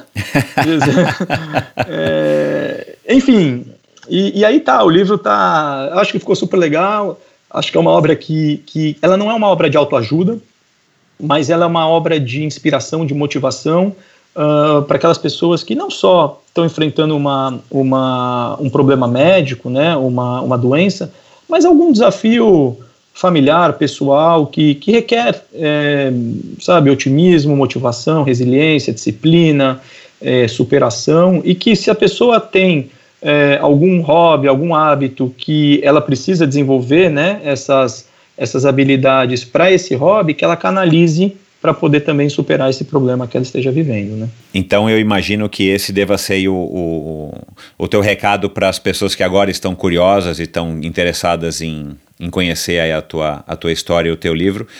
É, que elas é, leiam com esse objetivo de estar tá se motivando, de estar tá conhecendo uma história de superação e essa relação que você conseguiu é, é estabelecer entre o treino para um Ironman e você vencer é, enfim, qualquer obstáculo, no seu caso, um obstáculo de saúde. Exatamente. É, é, é difícil, mas não é impossível. Um, não é fácil. É, precisa de apoio. Uh, a gente, né, as pessoas que estão sofrendo e que precisam de ajuda, tem que reconhecer isso e pedir apoio. Tá? Mas é, não é impossível, né? E, e sobretudo para nós é, que, que temos o esporte como parte do dia a dia, eu acho que o esporte acima de tudo, nos dá muito aprendizado uh, ah, para poder sobreviver, para poder levar esses outros temas que, infelizmente, são parte aí da, da rotina de muitas pessoas, né? Você, é, eu imagino que, claro, para os teus familiares, para os teus amigos, né? Isso foi está sendo, né? Ainda um, um, motivo super de alegria, né? né? Você ter passado por isso e tudo mais. É, e dentro da, do ambiente corporativo, dentro do da Arco Dourados, Arcos Doura, Dourados, né? Porque é em castelhano. Uh, você está sendo visto como um herói, agora todo mundo te encontra no corredor, te dá um tapinha nas costas e tal. Como, como é que está sendo aí essa, essa. Tudo bem que já faz agora alguns meses que não está tendo essa rotina né, de, de, de, contato pessoal por conta da quarentena, mas assim, você, você notou aí que as pessoas estão estão de alguma maneira te enxergando de uma, de uma forma diferente e você virou um ponto de, de referência no bom sentido, não, é, é do lado ali, do lado daquele ali, ó, de barbinha tal, ó, é aquele cara que sobreviveu, aquele é o Iron Man que sobreviveu ao câncer. Como é que está sendo isso? Não, muito, muito legal. É, tiveram várias etapas, né? A primeira etapa foi é, primeiro as pessoas é, conhecerem, saberem que, que, que eu estava doente. E, e, durante o tratamento, naqueles dias que eu me sentia bem, que eu estava com uma imunização alta, eu fazia questão de ir no escritório, mas com aquela feição de um paciente de câncer, né? Claro, Todo é. careca, enfim. Uhum. Então eu ia trabalhar de boné e tal. As pessoas me olhavam meio assim de rabo de olho, falavam, puta, tem alguma coisa errada com aquele cara. Tinha muitos vergonha, muitos tinham vergonha de, de perguntar, até claro, porque existe é. aquela hierarquia corporativa, etc. e tal. É, é, mas naturalmente quando sabiam, vinham expressar todo o apoio, queriam a pulseirinha do This is a Mission como né, para fazer parte dessa corrente é, de energia positiva. E logo que o, o, o, o, tratado, o tratamento terminou é, e eu fui recebido de volta no escritório, uh, isso ainda no Brasil, todos me receberam muito bem, é, obviamente todo, toda a parte de comunicação interna né, da, da, da, empresa também fez várias histórias, publicou nos canais internos um pouco ah, dessa, legal, minha, dessa minha rotina, então todo mundo está é, sabendo, sabe, né, uh, uh, do que eu passei. E agora vem essa nova fase, que é a fase do livro, né, para que todos também possam é, conhecer em mais detalhes como foi essa, esse processo e que sirva também até para para outras pessoas que talvez tenham familiares, enfim, pessoas próximas sofrendo disso e que podem ajudar também. Né? Uhum. Não tem nenhum planejamento aí de incluir no McLanche Feliz, né? Um, em vez do brinquedo, uma cópia digital do livro, né? Para os pais. Não, não, não. não. É... Aliás, é uma boa ideia, viu? Obrigado pela ideia. não tinha pensado é, nisso. É, é. Ou, pelo menos, enquanto a pessoa está né, nas lojas do McDonald's tem Wi-Fi, enquanto as pessoas estão na, na loja do McDonald's, elas têm acesso liberado ao livro para ler lá, né? Enquanto elas estão na loja, né? Aí atiça a vontade de sair da loja e agora você tem que comprar. Uh, bom, é, cara, e, e, e, e, o que é legal, né? Assim, é, eu tô no triatlon é, há muitos anos, desde que eu tinha 18, quer dizer, faz 30 anos. É, 32. Cara, o triatlon tem isso. E na época que eu comecei a fazer triatlon, é, e eu não sei se você já ouviu algumas histórias aqui no Endorfina também das pessoas aí que são é, contemporâneos e os antecessores, né, a minha, a minha geração. Cara, era uma associação muito direta entre é, o triatlon, aí não importa a distância, e o desafio. E o desafio máximo, o desafio supremo era o Ironman, que era um, oh, né, uma coisa desconhecida, existia já no Brasil, né, já tinha parado, já estava voltando, em 98 voltou a, a ter Ironman no Brasil, mas sempre foi essa história do desafio, e, e, e em certa maneira o triatlon ainda tem isso, perdeu muito e ganhou outras coisas em detrimento disso, e, e mas você conseguiu, né, é, é, é, concretizar, você conseguiu materializar, melhor dizendo, é, e criar essa associação entre eu sou um Ironman, eu fiz um Ironman, eu consigo completar um Ironman, mesmo já estando acometido da doença.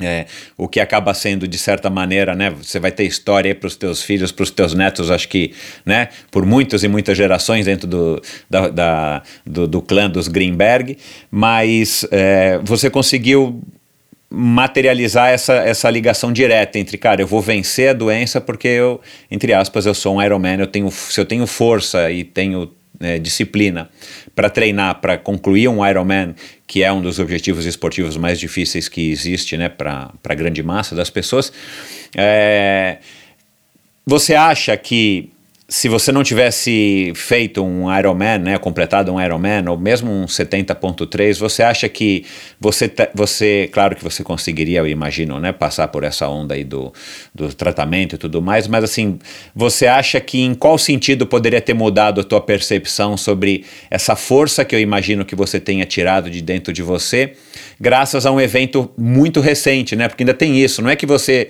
Tipo eu, fui Ironman em 1996 a última vez. É, eu hoje, talvez, se eu enfrentar um problema desses, eu não vou tirar da minha cabeça essa coisa, só, nossa, eu já fiz um Ironman, eu tenho condições de voltar é, e vencer um desafio X. É, conta um pouquinho é, dessa, dessa, dessa correlação entre ser, acabar de ser um, um Ironman ter tido as dificuldades bem em cima da prova, né, para, enfim, né, na véspera da prova ter tido a notícia de que você não estava legal, mas não sabia o que, que era, e de repente, 10 dias, 15 dias depois, você fala, cara, né, eu tô com um câncer. Bom, é, obviamente o fato de ter sido algo muito recente, né, na ocasião, é, fez com que facilitasse muito esse paralelo entre a é. preparação para o Ironman, que estava tão, tão, tão latente, tão presente, então. né? Eu estava tava tão viva na minha memória, com a necessidade de enfrentar essa. Você essa devia estar tá queimado do sol ainda, né? Todo marcado aí na, né? do, do, do macaquinho e tal, nas costas, claro, tudo queimado e, ainda do e, sol. Não, e, assim, e, não, e, além disso, uma semana antes da, de eu descobrir, quer dizer, uma semana após o Ironman e uma semana antes é, de eu descobrir, eu fiz a famosa tatuagem do logo Ah, claro, é, que a gente apostou, isso aí, é, é vermelho. Então, uhum. então, então, assim, quer dizer, é, é, aquilo estava marcado literalmente em mim é, a questão do Iron Man, né? Tava muito, tava muito latente. Tava Tatuagem muito, tava com casquinha ainda. Tava com casquinha passando a pomadinha.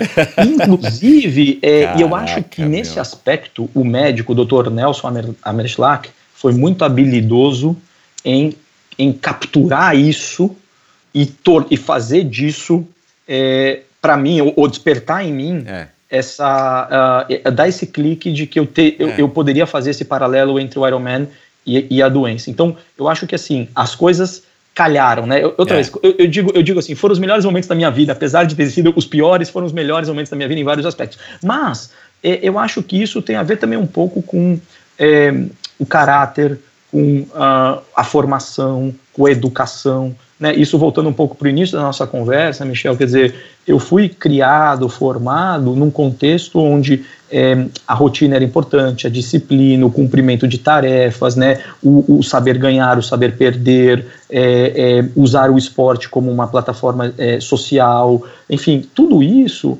me formou como pessoa e que eu acho que se a doença viesse numa outra realidade, num outro momento, também eu acho que eu também estaria preparado para superar. Talvez não fosse tão fácil, talvez não fosse uma história tão redonda como, como essa que acabou acontecendo.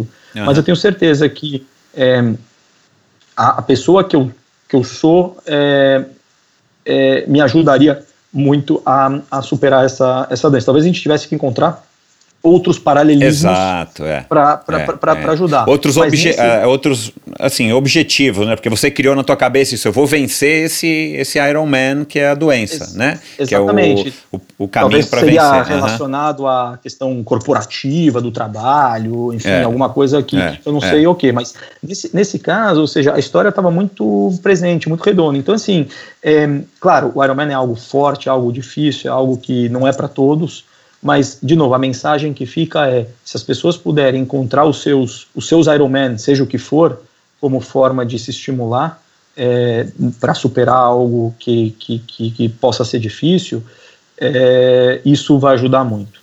É, e, e, aí o que eu tinha notado aqui, que agora eu quero finalmente é, perguntar, você já conversou é, com o Dan, obviamente, depois desse desafio que vocês cumpriram e tal. Por que, que ele teve essa sacada ali, que parece que foi uma sacada, né? Foi uma, uma ideia rápida ali, mas que, que, que enfim, que vocês levaram a cabo, não era um, não era um papinho lá para te motivar, oh, aí ele saiu de lá e falou, não, não que vou fazer Iron Man que nada. É, é, da onde que ele sacou isso? Ele já estava propenso a fazer um triatlon, é, é, ele provavelmente americano já tinha sido impactado, né, pelo, pelo, pelo Iron Man, de alguma maneira. Da onde que veio essa sacada dele, que foi super feliz, né?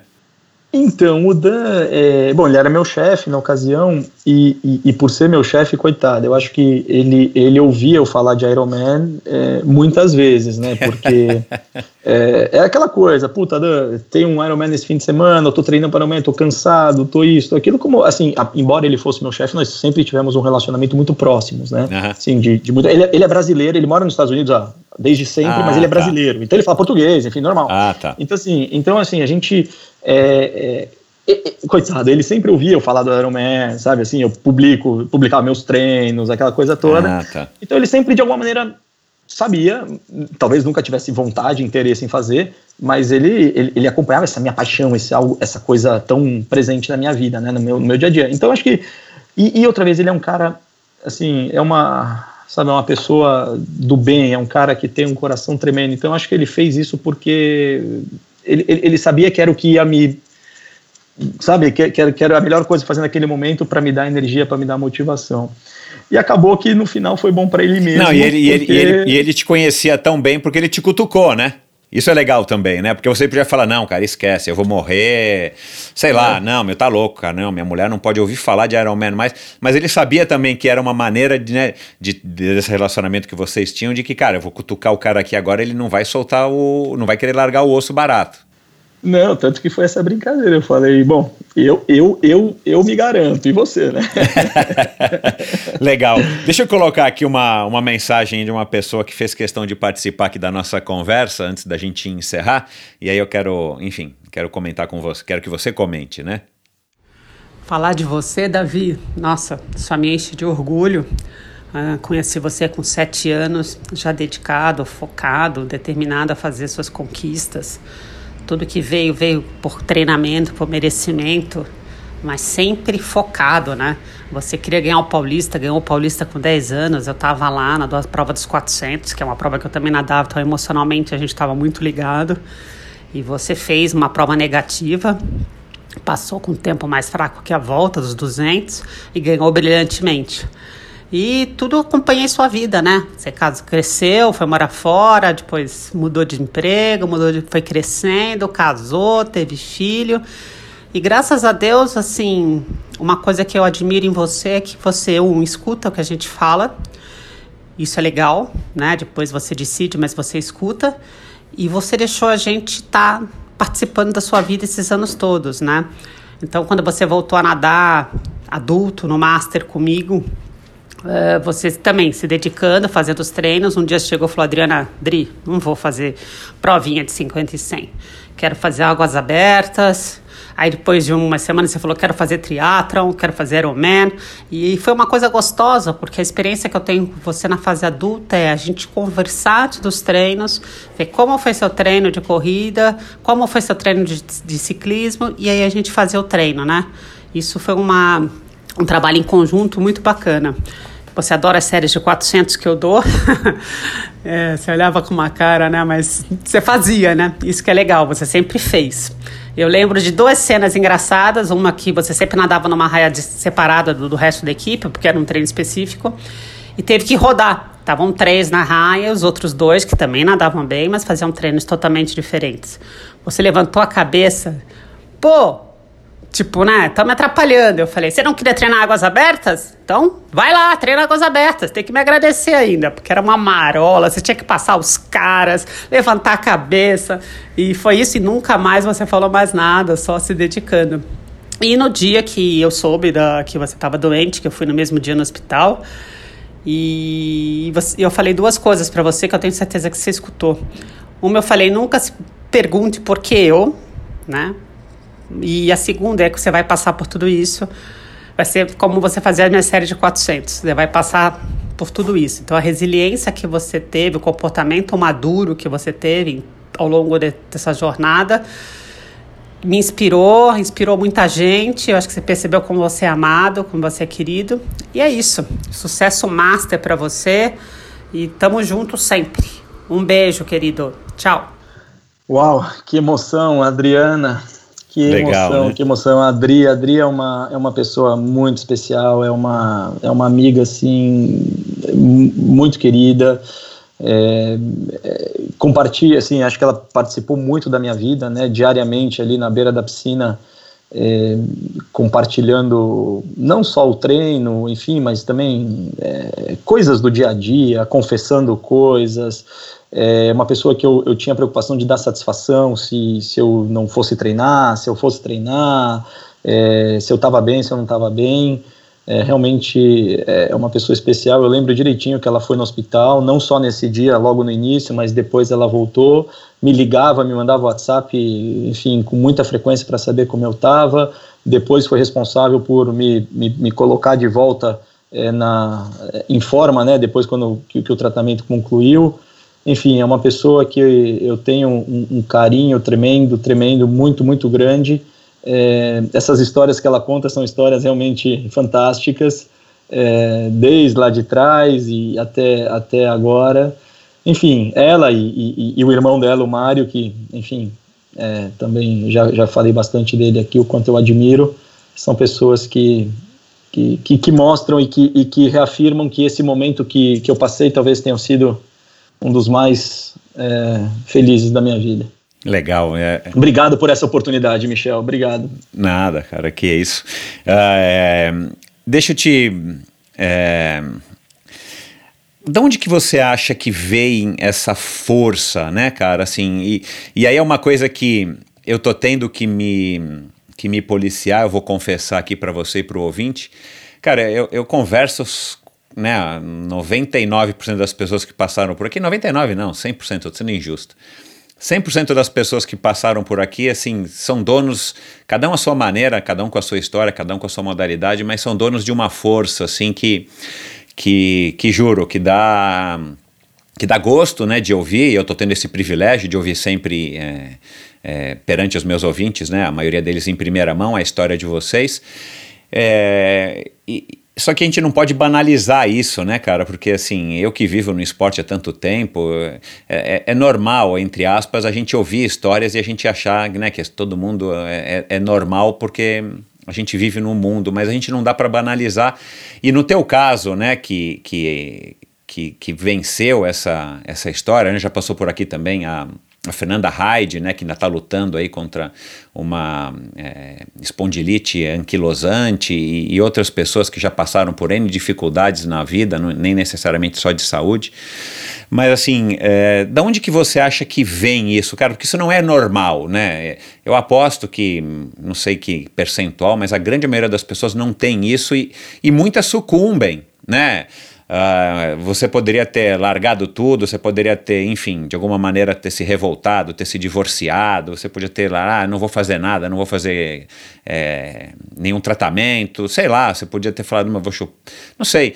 É, cada um pode reagir da maneira que, que, que, que quiser, e não é todo mundo que reage da maneira como a gente acha que deveria reagir é, é, principalmente do, do, aspecto positivo, né? De onde que você acha que você tirou, cara, essa força? Você, você descobriu alguma coisa nova? Você falou, meu, nem eu acredito que eu, que eu tô aqui hoje comemorando, né, a, minha sobrevida, se é que é assim que a gente pode dizer.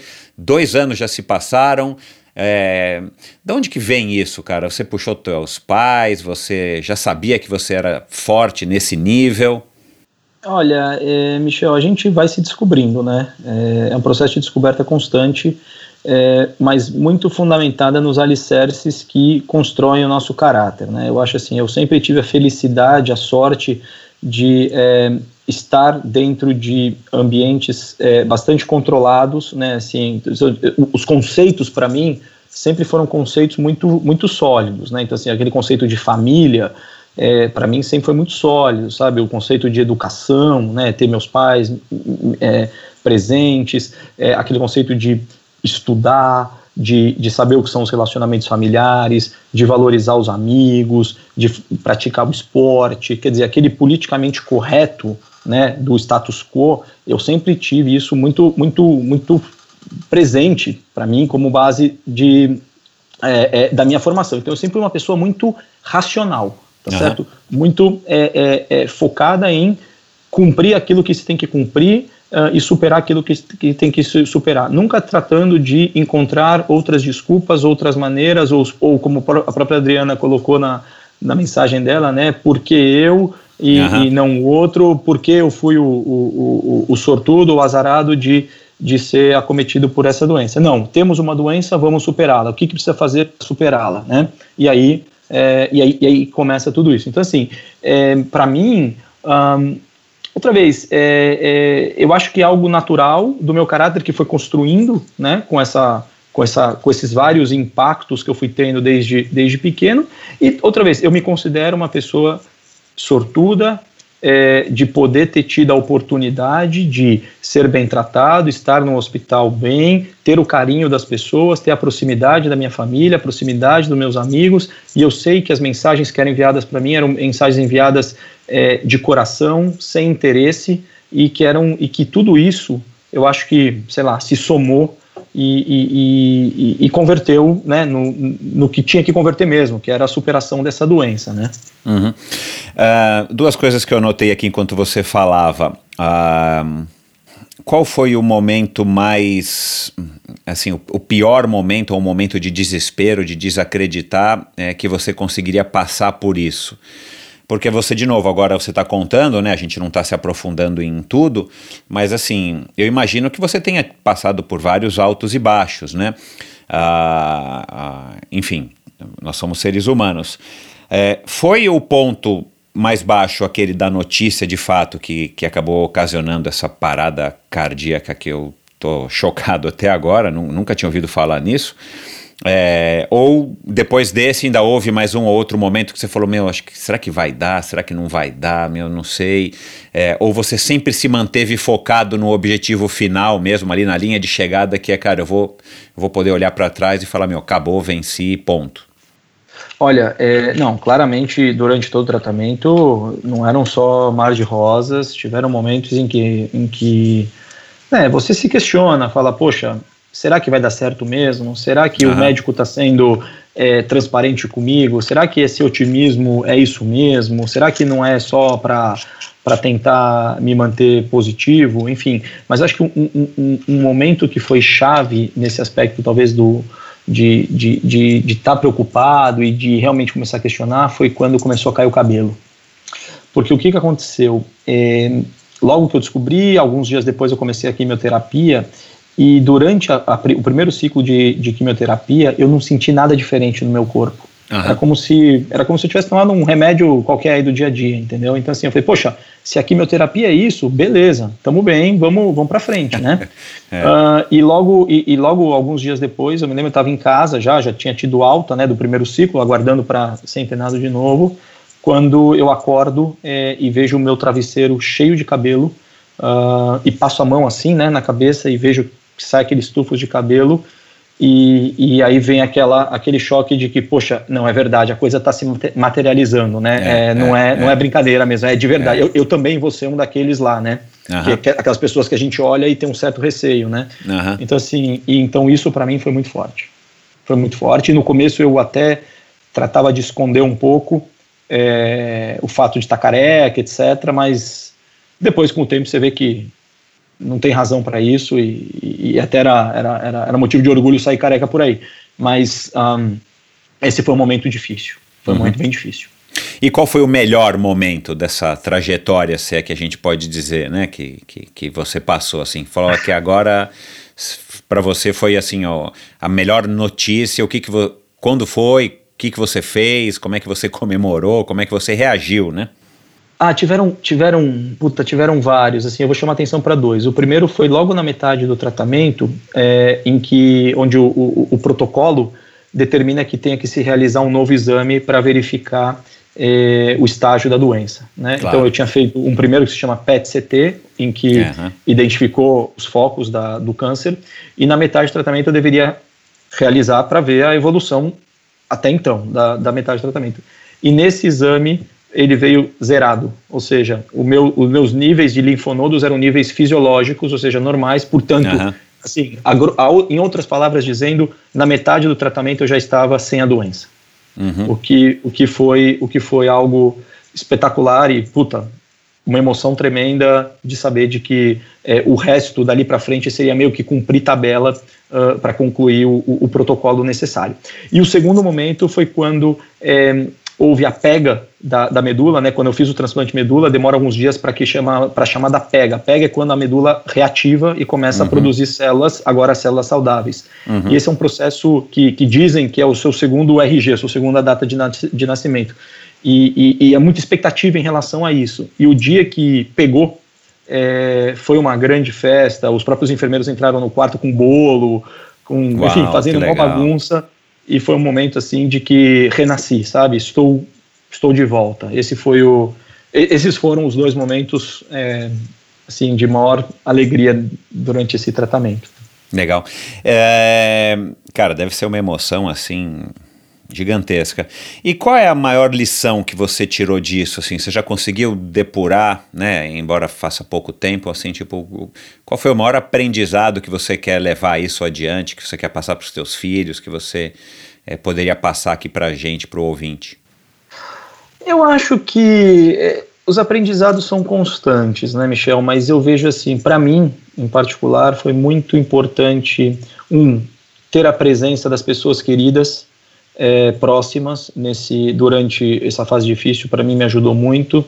Uh, dois pensar positivo sempre confiar nos médicos né? Um, e, e, e, tentar tirar desses momentos as lições assim talvez não não mudar como pessoa mas realmente focar naquilo que importa sabe? Naquilo que realmente é, quando a gente passa por essas situações a gente revê muita coisa a gente reflete muito e aquilo que fica mesmo não são as, as coisas materiais, os bens, nem nada, mas sim é, o carinho, né, o amor às pessoas, uh, os gestos que são tão importantes, né? Quando é, muitas vezes, assim, Michel, um, a gente sabe de algum amigo ou, ou, ou, ou, fica sabendo de alguma coisa e a gente muitas vezes não tem nem vontade de ligar, de, de, de fazer uma visita, porque, puta, é longe, porque tem trânsito, porque é tarde, porque eu não tenho tempo, etc. Mas para a pessoa que está lá aguardando e recebe essa visita, é tão, é tão bom assim você reconhecer que a pessoa fez um gesto, sabe, de enfrentar um trânsito, de não estar tá com a sua família, de dedicar um tempo a você, uhum. de ir lá, etc. É, é, é, tão bom. Então, assim, sempre eu sempre me, tento agora, depois disso tudo, me colocar nos olhos do, do, do claro. outro, né, do, do, claro. do, receptor e falar assim, puta, eu acho que seria, eu acho que essa pessoa ficaria feliz se eu fosse, entendeu? Então, uhum. mais do que talvez, talvez eu não queira ir, mas ele vai ficar feliz, então eu vou. Exato. É. Então, é. então eu acho que isso. E que se essa é, pessoa é corresponder, é no caso aqui nessa tua hipótese, o cara corresponder, aí você fica feliz pra caramba, né? Parece que faz mais bem para você do que pra, o, pra pessoa, né? Pois é, pois é. Então, assim, é, esses são os aprendizados, sabe? Hoje, assim, eu tento, tento não sou perfeito, não, não é que eu mudei da água para o vinho, mas eu, eu, eu me policio para que, poxa, se eu sei de alguém que está precisando de alguma coisa, mando uma mensagem, ligo, e eu acho que isso faz bem, sabe? Legal. Bom, antes da gente terminar, né, eu vou ter que te fazer aqui uma, uma derradeira pergunta, é, mas eu quero colocar aqui mais uma mensagem para você. Falar do Davi, é, para gente, para mim particularmente, é, é, muito legal, porque ele é um amigo da família, né? A gente conhece ele na família há muitos anos, né? Minha irmã gêmea, né, treinadora de natação da Hebraica há mais de 25 anos, é, começou dando treino para o Davi com 7 anos de idade, né? Então, é, eu sempre, como a gente sempre conversava, né? Eu também fui treinador de natação do Pinheiros, de categorias de 11, 12, de 12, 13 anos, a gente sempre falava, e o Davi sempre foi é, um xodó, vamos dizer assim, da Adriana, né? Pela determinação, a gente como treinador, a gente gosta muito, né? De ter os atletas que são disciplinados, né? Que ouvem o que você fala.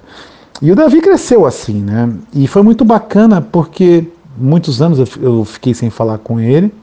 E aí, passado um bom tempo, ele foi me procurar na Run Fun para começar a treinar triatlo, né? Primeiro correr, né? Então a gente, ele começou a correr comigo e correndo super bem, né? E aí eu percebi claramente que ele estava voando mesmo, melhorando muito as corridas dele, né? É, e aí depois ele foi é, falou que queria passar para o triatlon, né? Ele fez as meia maratonas é, e depois ele queria passar, fez a maratona, né? E aí queria passar pelo triatlon. E aí começou no triatlon, fazendo shorts, depois treinando nas provas, para as provas, até que chegou o grande desafio de fazer o Ironman, né? E é isso, assim, o Davi vem com aquele chip, né? Que é o chip do nadador, que é o nadador é um bicho disciplinado, né? É, ele é diferente do, dos outros bichos esportistas assim, né? É, eu acho que todo campeão tem que ser disciplinado, mas o nadador ele é um, ele é mais assim, é um, é um CDF mesmo, né? Então foi muito legal sempre treiná-lo. É, quando a gente fez a preparação da corrida, já mostrou claramente que estava evoluindo, que estava com uma base muito boa. Então, quando a gente decidiu, quando ele decidiu fazer o Ironman, a gente montou uma programação toda para isso, né? Que ele cumpriu a risca. A natação a gente sabia que, que ia ser fácil para ele, né? E, e a bike ele foi evoluindo, evoluindo, a corrida também. E aí foi, chegou lá o momento da, da, da prova, né? E, e, o resultado saiu muito. Uh, saiu aquém do que a gente esperava, né? E aí, com, por conta do, dele ter um pouco antes ter se sentido mal, né? E aí foi para a prova achando que estava com uma mononucleose, né? E o que mais me impressionou foi o cara, né? Já, vamos dizer assim, debilitado fisicamente, né? É, ou seja, não estando no 100%, o cara enfrentar um Ironman e enfrentar rindo, né? Junto com outro atleta, os caras vieram conversando, lógico que sofrendo pra caramba, né? Mas rindo, né? Sem perder a, a graça e o humor, né? Isso foi muito legal, isso é uma coisa que me marcou muito. E depois, quando soube da doença, né? A maneira como ele encarou a história, né? E a positividade, que é algo marcante nele, foi uma coisa que me impressionou demais e me orgulhou muito.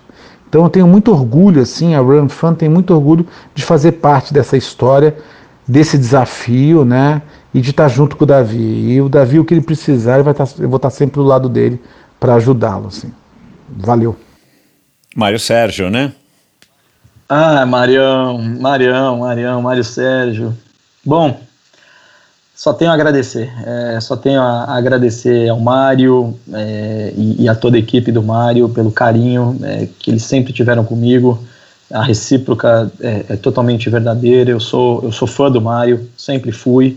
É, acho que ele é um cara espetacular, é um, um baita empresário, um, um baita treinador, um baita atleta, um baita pai, um baita marido. É um cara ótimo e que, e que foi muito importante para mim eh, em todos esses momentos e, e, e, essa amizade ela, ela, ela que já vem de longo tempo ela vai se perdurar para sempre bacana. Obrigado então, de novo. nada. Ah, e aí a pergunta né? Quando que vai ser o, o próximo Iron Man? A hora que a gente se livrar da pandemia da pandemia não né? Da, do covid né? É, e a gente puder e a gente puder sair para as ruas e tal você já tem alguma coisa planejada? Como é que tá? Eu tenho. A, a ideia é, é, é, voltar a fazer um 70.3 uh, junto com o Dan novamente, ah. né? É, a gente tinha planejado o Buenos Aires, né, de novembro desse ano, mas a prova foi cancelada em função do Covid. Então a gente está aguardando é, a programação de 2021. Vai ser em 2021, esse ano já não dá mais, uh, ah, para a gente definir que prova a gente vai fazer e, e começar os treinamentos, né, para fazer juntos. Nesse momento ainda não tenho uma prova exata que eu quero fazer, mas sim, essa, a, a, a, a definição, a certeza que a gente vai fazer um CT.3 2021, essa já está. Legal. E Floripa? Floripa eu vou voltar, um dia eu vou voltar. Eu acho que hoje eu não tenho é, condições de pensar nisso, acho que minha rotina profissional é, hoje não me permite, é, eu ainda sigo em processo de remissão da doença, é, prefiro evitar, mas é algo que eu tenho certeza que em algum momento eu vou fazer vou fazer é, bem, né, 100%. Legal. Então, antes da gente se, da gente encerrar esse nosso, essa nossa conversa, Davi, onde é que o ouvinte consegue encontrar o, o, o é, Rotina de Ferro, perdão, Rotina de Ferro, né, pela editora Planeta? Bom, o livro está é, disponível nesse momento no formato e-book, tanto na plataforma da Amazon.com.br quanto na, na plataforma do Google Livros. Tá? Uhum. Nós temos um site chamado rotinadeferro.com.br, onde as pessoas podem acessar e ali também tem todas as informações, detalhes é, e também os links para uh, essas, essas páginas de, de compra ah, então do, da, da obra. Ótimo. É, eu não conheço essa plataforma aí, Google Books, mas é, eu sei que a Amazon funciona muito bem. Suponho também que o Google Books também faça. Então, legal. Rotinadeferro.com.br. Quem quiser te acompanhar aí no Instagram, é, o teu Instagram é um Instagram é, misto, né? Você faz um pouco aí de, de esporte, um pouco aí da tua vida familiar e tal. É, você, você dá aqui, você passa o seu, o seu Instagram para o ouvinte, por favor, Davi? Bom, é só procurar por Davi Greenberg. É, ali é, é uma, é, a minha conta ela é aberta, enfim, não exige é, nenhum tipo de solicitação. Uh, podem procurar. Eu também tenho Twitter Davi Greenberg, meu LinkedIn uh, e Facebook. Eu estou disponível em todas as plataformas para a gente seguir em contato. Legal, então eu vou colocar é, os links para as suas redes sociais, para o livro. Tem o teu site também, né? davigreenberg.net, não é isso? .net, Ponto isso, net, é um site é. pessoal, isso. É, e Davi é, é, é, Davi, Davi com D, né? David, é, com D mudo, né? No final. E eu vou colocar, enfim, todos os links para suas redes sociais e para alguns assuntos que a gente conversou aqui hoje no post do episódio de hoje no, no site endorfinabr.com. É, uma última consideração final, Davi, antes da gente encerrar e partir para o nosso almoço, né? Que eu tô com fome. Olha, é, eu queria agradecer a, a, oportunidade, a gentileza, o carinho, seu Michel, uh, de todos que escutam Endorfina, é, de todos que de alguma maneira é, dedicaram parte do seu tempo para escutar essa conversa. Espero que tenha sido bastante motivador, inspiracional. Estou aqui às disposições, né, através dos, da, das redes sociais. Desejo boa sorte sucesso a você, Michel, ao canal Endorfina, que siga fazendo esse brilhante trabalho e a gente vai se falando por aí. Muito obrigado. Legal, cara. Obrigado, obrigado pelos votos e um grande abraço. Boa sorte na sua, na, no seu retorno ao triatlon e boas vendas. Espero que a repercussão do livro, ainda mais agora, depois do Endorfina, se prepare para ficar famoso, hein, Davi? obrigado. Valeu, obrigado, cara. Um abração. Tchau, valeu, um abraço. Tchau, tchau. E é isso, muito obrigado pela audiência, obrigado por, ter, por terem chegado até aqui, ouvido esse episódio fantástico com essa história super motivadora e emblemática aí do, do Davi Greenberg. Muito obrigado ao Mário Sérgio e à irmã dele, Adriana Silva, por terem participado. Aliás, o Mário Sérgio já passou por aqui, ele é um, um dos percursores aí das assessorias esportivas, ao lado do Marcos Paulo Reis, que também já passou por aqui. Então, são dois episódios que você pode ouvir, além do episódio da Fernanda Hyde, né, que eu mencionei, outra vencedora que continua aí na batalha contra a, a, a, a doença dela. É, o Carlos Galvão, né, uma, uma certa altura aqui o o Davi mencionou aí o, o, o, Galvão. Então são episódios de que já, que, já, né, que já aconteceram aqui no Endorfina, convidados e amigos que já passaram por aqui. Se você está chegando hoje, vai lá e dá uma navegada aí no Spotify, no Apple Podcasts, no Google Podcasts ou no seu agregador de podcasts preferido e você vai encontrar todos os episódios do Endorfina Podcast. Né? Aliás, se você está ouvindo esse episódio aqui hoje, é nesse agregador mesmo que você pode ir, que você vai encontrar todos os episódios do Endorfina. Então, obrigado pela audiência. Dê um alô pro Davi É, comprem o livro dele, o livro dele é muito legal. Eu já li aqui uma parte do livro bem interessante. Ainda não li inteiro, mas uma história muito motivadora, enfim, uma, uma escrita aí gostosa. E deem um alô para mim, Michel, no Endorfina BR, no Instagram. Interaja comigo, diga quem que você quer ouvir aqui, quais são os convidados, quais são as críticas, os comentários e as sugestões. Eu adoro interagir com vocês. E é isso, pessoal. Um forte abraço e até o próximo episódio do Endorfina. Valeu! Eu quero então agradecer aos patrocinadores do episódio de hoje, a começar pelos novos patrocinadores. A Sportstar Bike Shop, fundada em 1976, foi a segunda loja do Brasil a adotar o formato Bike Shop. Há 44 anos, a Sportstar Bike Shop vem buscando as novidades que o mercado da bike oferece e aquelas que você procura. É uma loja multimarcas com foco em você. Portanto, você encontra em uma única loja uma vasta oferta de produtos das melhores. A Sportstar é uma loja referência para todo tipo de ciclista. Para você que é um guerreiro de final de semana ou para você que busca o melhor desempenho em uma competição. Lá você encontra serviços de bike fit, é bom dizer certificados pela SBCU Retool do Brasil, e um centro técnico com agendamento para manutenções de todo tipo de bicicleta, seja uma bike de transporte, mountain bike, bike, bike de estrada, qualquer bicicleta. A Sportstar oferece vendas online, atendimento personalizado via WhatsApp e entrega para todo o Brasil. Sportstar Bike Shop, uma história que já dura 44 anos. Uma loja com alma. sportstarbikes.com.br isso é sportstarbikes no plural.com.br e arroba sportstarbikes também você segue no Instagram. Vai lá. E claro, quero agradecer também a outro patrocinador estreante aqui no Endorfina Podcast, a Shoe Station, uma loja especializada em artigos esportivos para corrida, triatlon, esportes outdoor e trail. A performance sempre esteve presente no DNA do Gustavo, o cara que idealizou e criou a Shoe Station. Como ex-atleta profissional da seleção brasileira de handball, com seis participações em mundiais e cinco títulos pan-americanos de clubes, ele identificou a oportunidade no mercado de oferecer um serviço premium e exclusivo aos consumidores.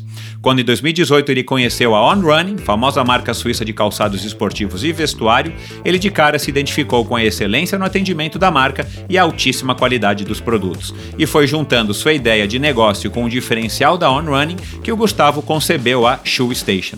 Shoe Station traz um novo formato de serviço com atendimento exclusivo e personalizado, experimentação de produtos, condições especiais de compra e um clube de vantagens. Depois de conversar com o cliente e entender suas necessidades e expectativas, é realizada uma anamnese, então, com dia e hora marcados, ele leva os produtos para você testar sem sair de casa. Isso que é legal. Com isso, a Shoe Station fornece um serviço de alto nível a você que é triatleta ou corredor de todos os níveis, de todas as categorias, de todos os pisos, é, gerando uma experiência única e inovadora de atleta para atleta. Siga arroba underline Shoe Station no Instagram e no Facebook Shoe Station. Vai lá, dá uma olhada, é uma coisa, um, um serviço inovador muito bacana que criou o Gustavo. Também quero agradecer então a Bovem Energia. Bovem é uma comercializadora, uma gestora e a geradora de energia. Assim como para os meus convidados, para a Bovem, energia é um assunto muito sério. Uma empresa sólida e confiável, com profissionais experientes e treinados para lhe oferecer agilidade no atendimento, robustez e competência na condução dos negócios. Saiba mais em bovem.com.br. De energia, a Bovem entende. E por fim, quero agradecer também a Supacas, Supacas BR, no Instagram, siga lá, SupacasBR, uma marca criada em 2010 lá na Califórnia pelo herdeiro da Specialized que, que visava trazer, que queria, né, visava, que queria trazer mais casualidade, mais cor para o mercado dos acessórios de bicicleta que estava é, carecendo, segundo ele, né, estava necessitando.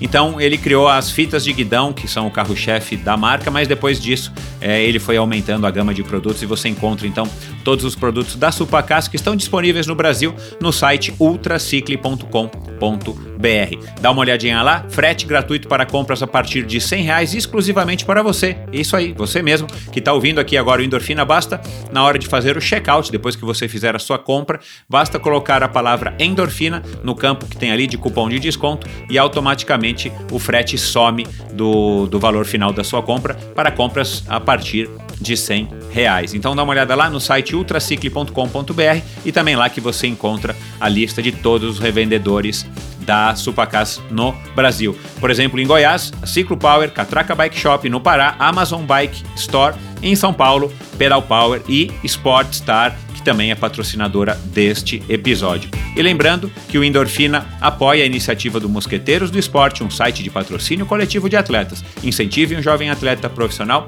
e receba descontos em diversas lojas e prestadores de serviço. Seja você a diferença na carreira de um jovem talento. Siga Mosqueteiros do Esporte no Instagram Mosqueteiros do Esporte no Facebook e dá uma olhadinha lá mosqueteirosdoesporte.com.br para você conhecer quem são as feras que estão lá é, aguardando o seu apoio, o seu incentivo, o seu empurrão para que se tornem verdadeiros campeões. Obrigado por ouvir esse episódio do Endorfina. Acesse o endorfinabr.com, vá no post do episódio de hoje para conhecer um pouco mais sobre o meu convidado e alguns assuntos abordados em nossa conversa. Lá você ainda encontra todos os episódios do Endorfina. Siga o Endorfina BR no Instagram e confira imagens inéditas e inusitadas dos meus convidados. Participe enviando comentários e sugestões. Se você curtiu, colabore assinando Endorfina no seu agregador de podcasts preferido e compartilhando com seus amigos.